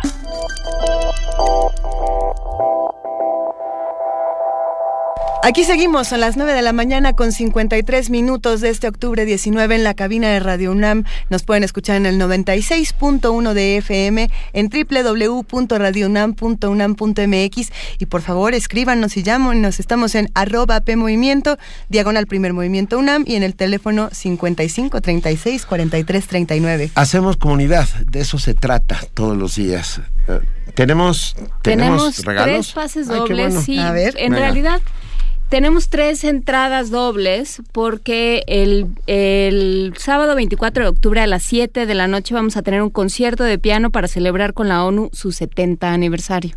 No sé si se acuerdan, pero cumplió 70 años la ONU. ¿Cómo no? Entonces, en la sala Julián Carrillo vamos a tener un concierto de piano con Ana Gabriela Fernández de Velasco, una pianista cubana. Eh, tengo aquí su currículum de soltera, tengo muchísimos datos. ¿De qué? me pasaron tantos datos, pero bueno, en fin.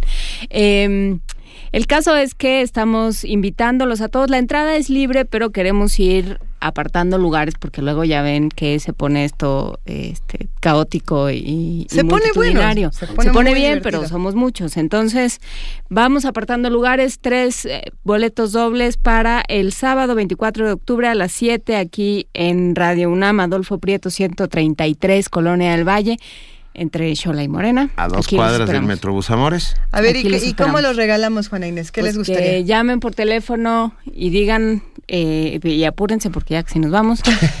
llamen rápido. llamen, los tres que llamen. Sí, vamos a premiar velocidad. Ahora, al 55 36 43 39, los tres primeros.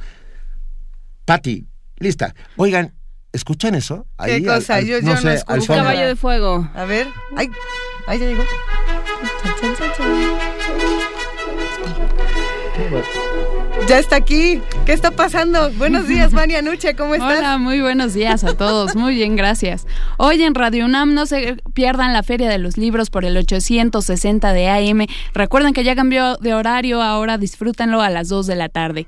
Por el 96.1 de FM no se pierdan Buffet Babel de la 1 de la tarde a las 4 de la tarde, donde podrán disfrutar literatura, medio ambiente, filosofía, música, entrevistas y mucho más. Eh, está incluido ahí nuestro corte informativo de la tarde, no se lo pierdan en punto de las 3.50 y disfruten también por Mi Raza Cantará el Espíritu a las 8 de la noche, el programa, sobre el programa coral universitario que no se pueden perder, también por el 96.1 de FM, resistencia modulada a las 9 de la noche, testimonio de oídas a la 1 de la mañana. Y los invitamos a nuestra sala Julián Carrillo hoy lunes de teatro. Valdrá la pena hablar de Marx, no se lo pierdan, la, la entrada es libre, visítenos a las 8 de la noche y también disfruten de nuestra exposición El Paria, dibujos y pinturas de Ulises Jair Hernández.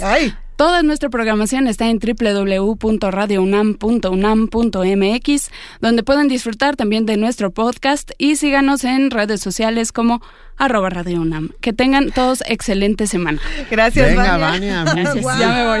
¿Sabes qué? Me quedé pensando en el discurso y, en esto de valdrá la pena de hablar de Marx y lo primero que se me viene a la cabeza es de Groucho. claro, o de Groucho también, o de los dos, o de del fantasma que recorre Europa, de Groucho, de todos. Ay, Juan Inés de esa, ¿Todo bien? todo, todo en orden, Benito. Mañana, ¿qué va a pasar en primer movimiento? Mañana va a estar muy bueno el programa. Va a estar muy bueno el programa. Ustedes eh, sigan oyendo. Sí, no, no tengo mis notas. era lo que te estaba. Era la, no, pero no pasa nada. Los aspavientos que te estaba Benito, que te estaba haciendo Benito ahora que no tengo mis notas. Ah, este Estamos. A ver. Mañana lo que va a pasar es que vamos a estar de 7 a 10 de la mañana a través del 96.1 de FM Radio UNAM, aquí con todos ustedes haciendo comunidad, ¿verdad? Y la pregunta no es vale la pena hablar de Marx, sino vale la pena seguirse comportando como Groucho Marx. Yo digo que o, sí. O ya que puestos en el discurso, hablemos de Marx o de Menox. Ah, de Mernox. Digo, bueno. Este, Diogenito, gracias. Dice, sufre porque ya no puede escribirles como antes, pero aquí sigo. Oh, querido Diogenito. Te mandamos un, un gran abrazo, Diogenito. Y a todos los que han hecho comunidad hoy y todos los días con nosotros, compa Ale Capilla, uh, compa Cortina de Humo, Edgar Chávez García, Manuel Manuel, Defis. Defis, Club Scrooge, este, Club Scrooge, eso me encanta. El- R. Guillermo, Adam. Beldarrain, son Adam muchos. Beldarrain, todos, todos los que hacen constantemente comunidad. Gracias, Juana Inés de ESA, por estar siempre. Eh, Aquí. gracias, Benito Taibo. Sí, no, pensé, es que Sí. te quedaste como a la mitad. ¿Ves cómo es No, importante el Por estar siempre. La entonación. Es, a ver, va de nuevo. Eh, Gracias, Juana Inés de ESA, por estar siempre. Gracias a ti, Benito Taibo, Luisa Iglesias. Muchísimas gracias a todos los que nos escucharon. Nos escuchamos mañana. Mil gracias, querida Juana Inés de esa, un privilegio, querido Benito Taibo. Eh, gracias a todos los que hacen posible este programa. Nos escuchamos mañana a las 7 de la mañana. Esto fue Primer Movimiento. El mundo desde la universidad.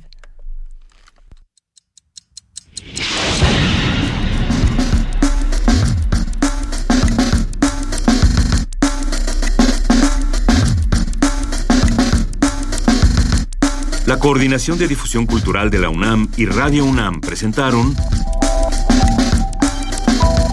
Primer Movimiento. El mundo desde la universidad.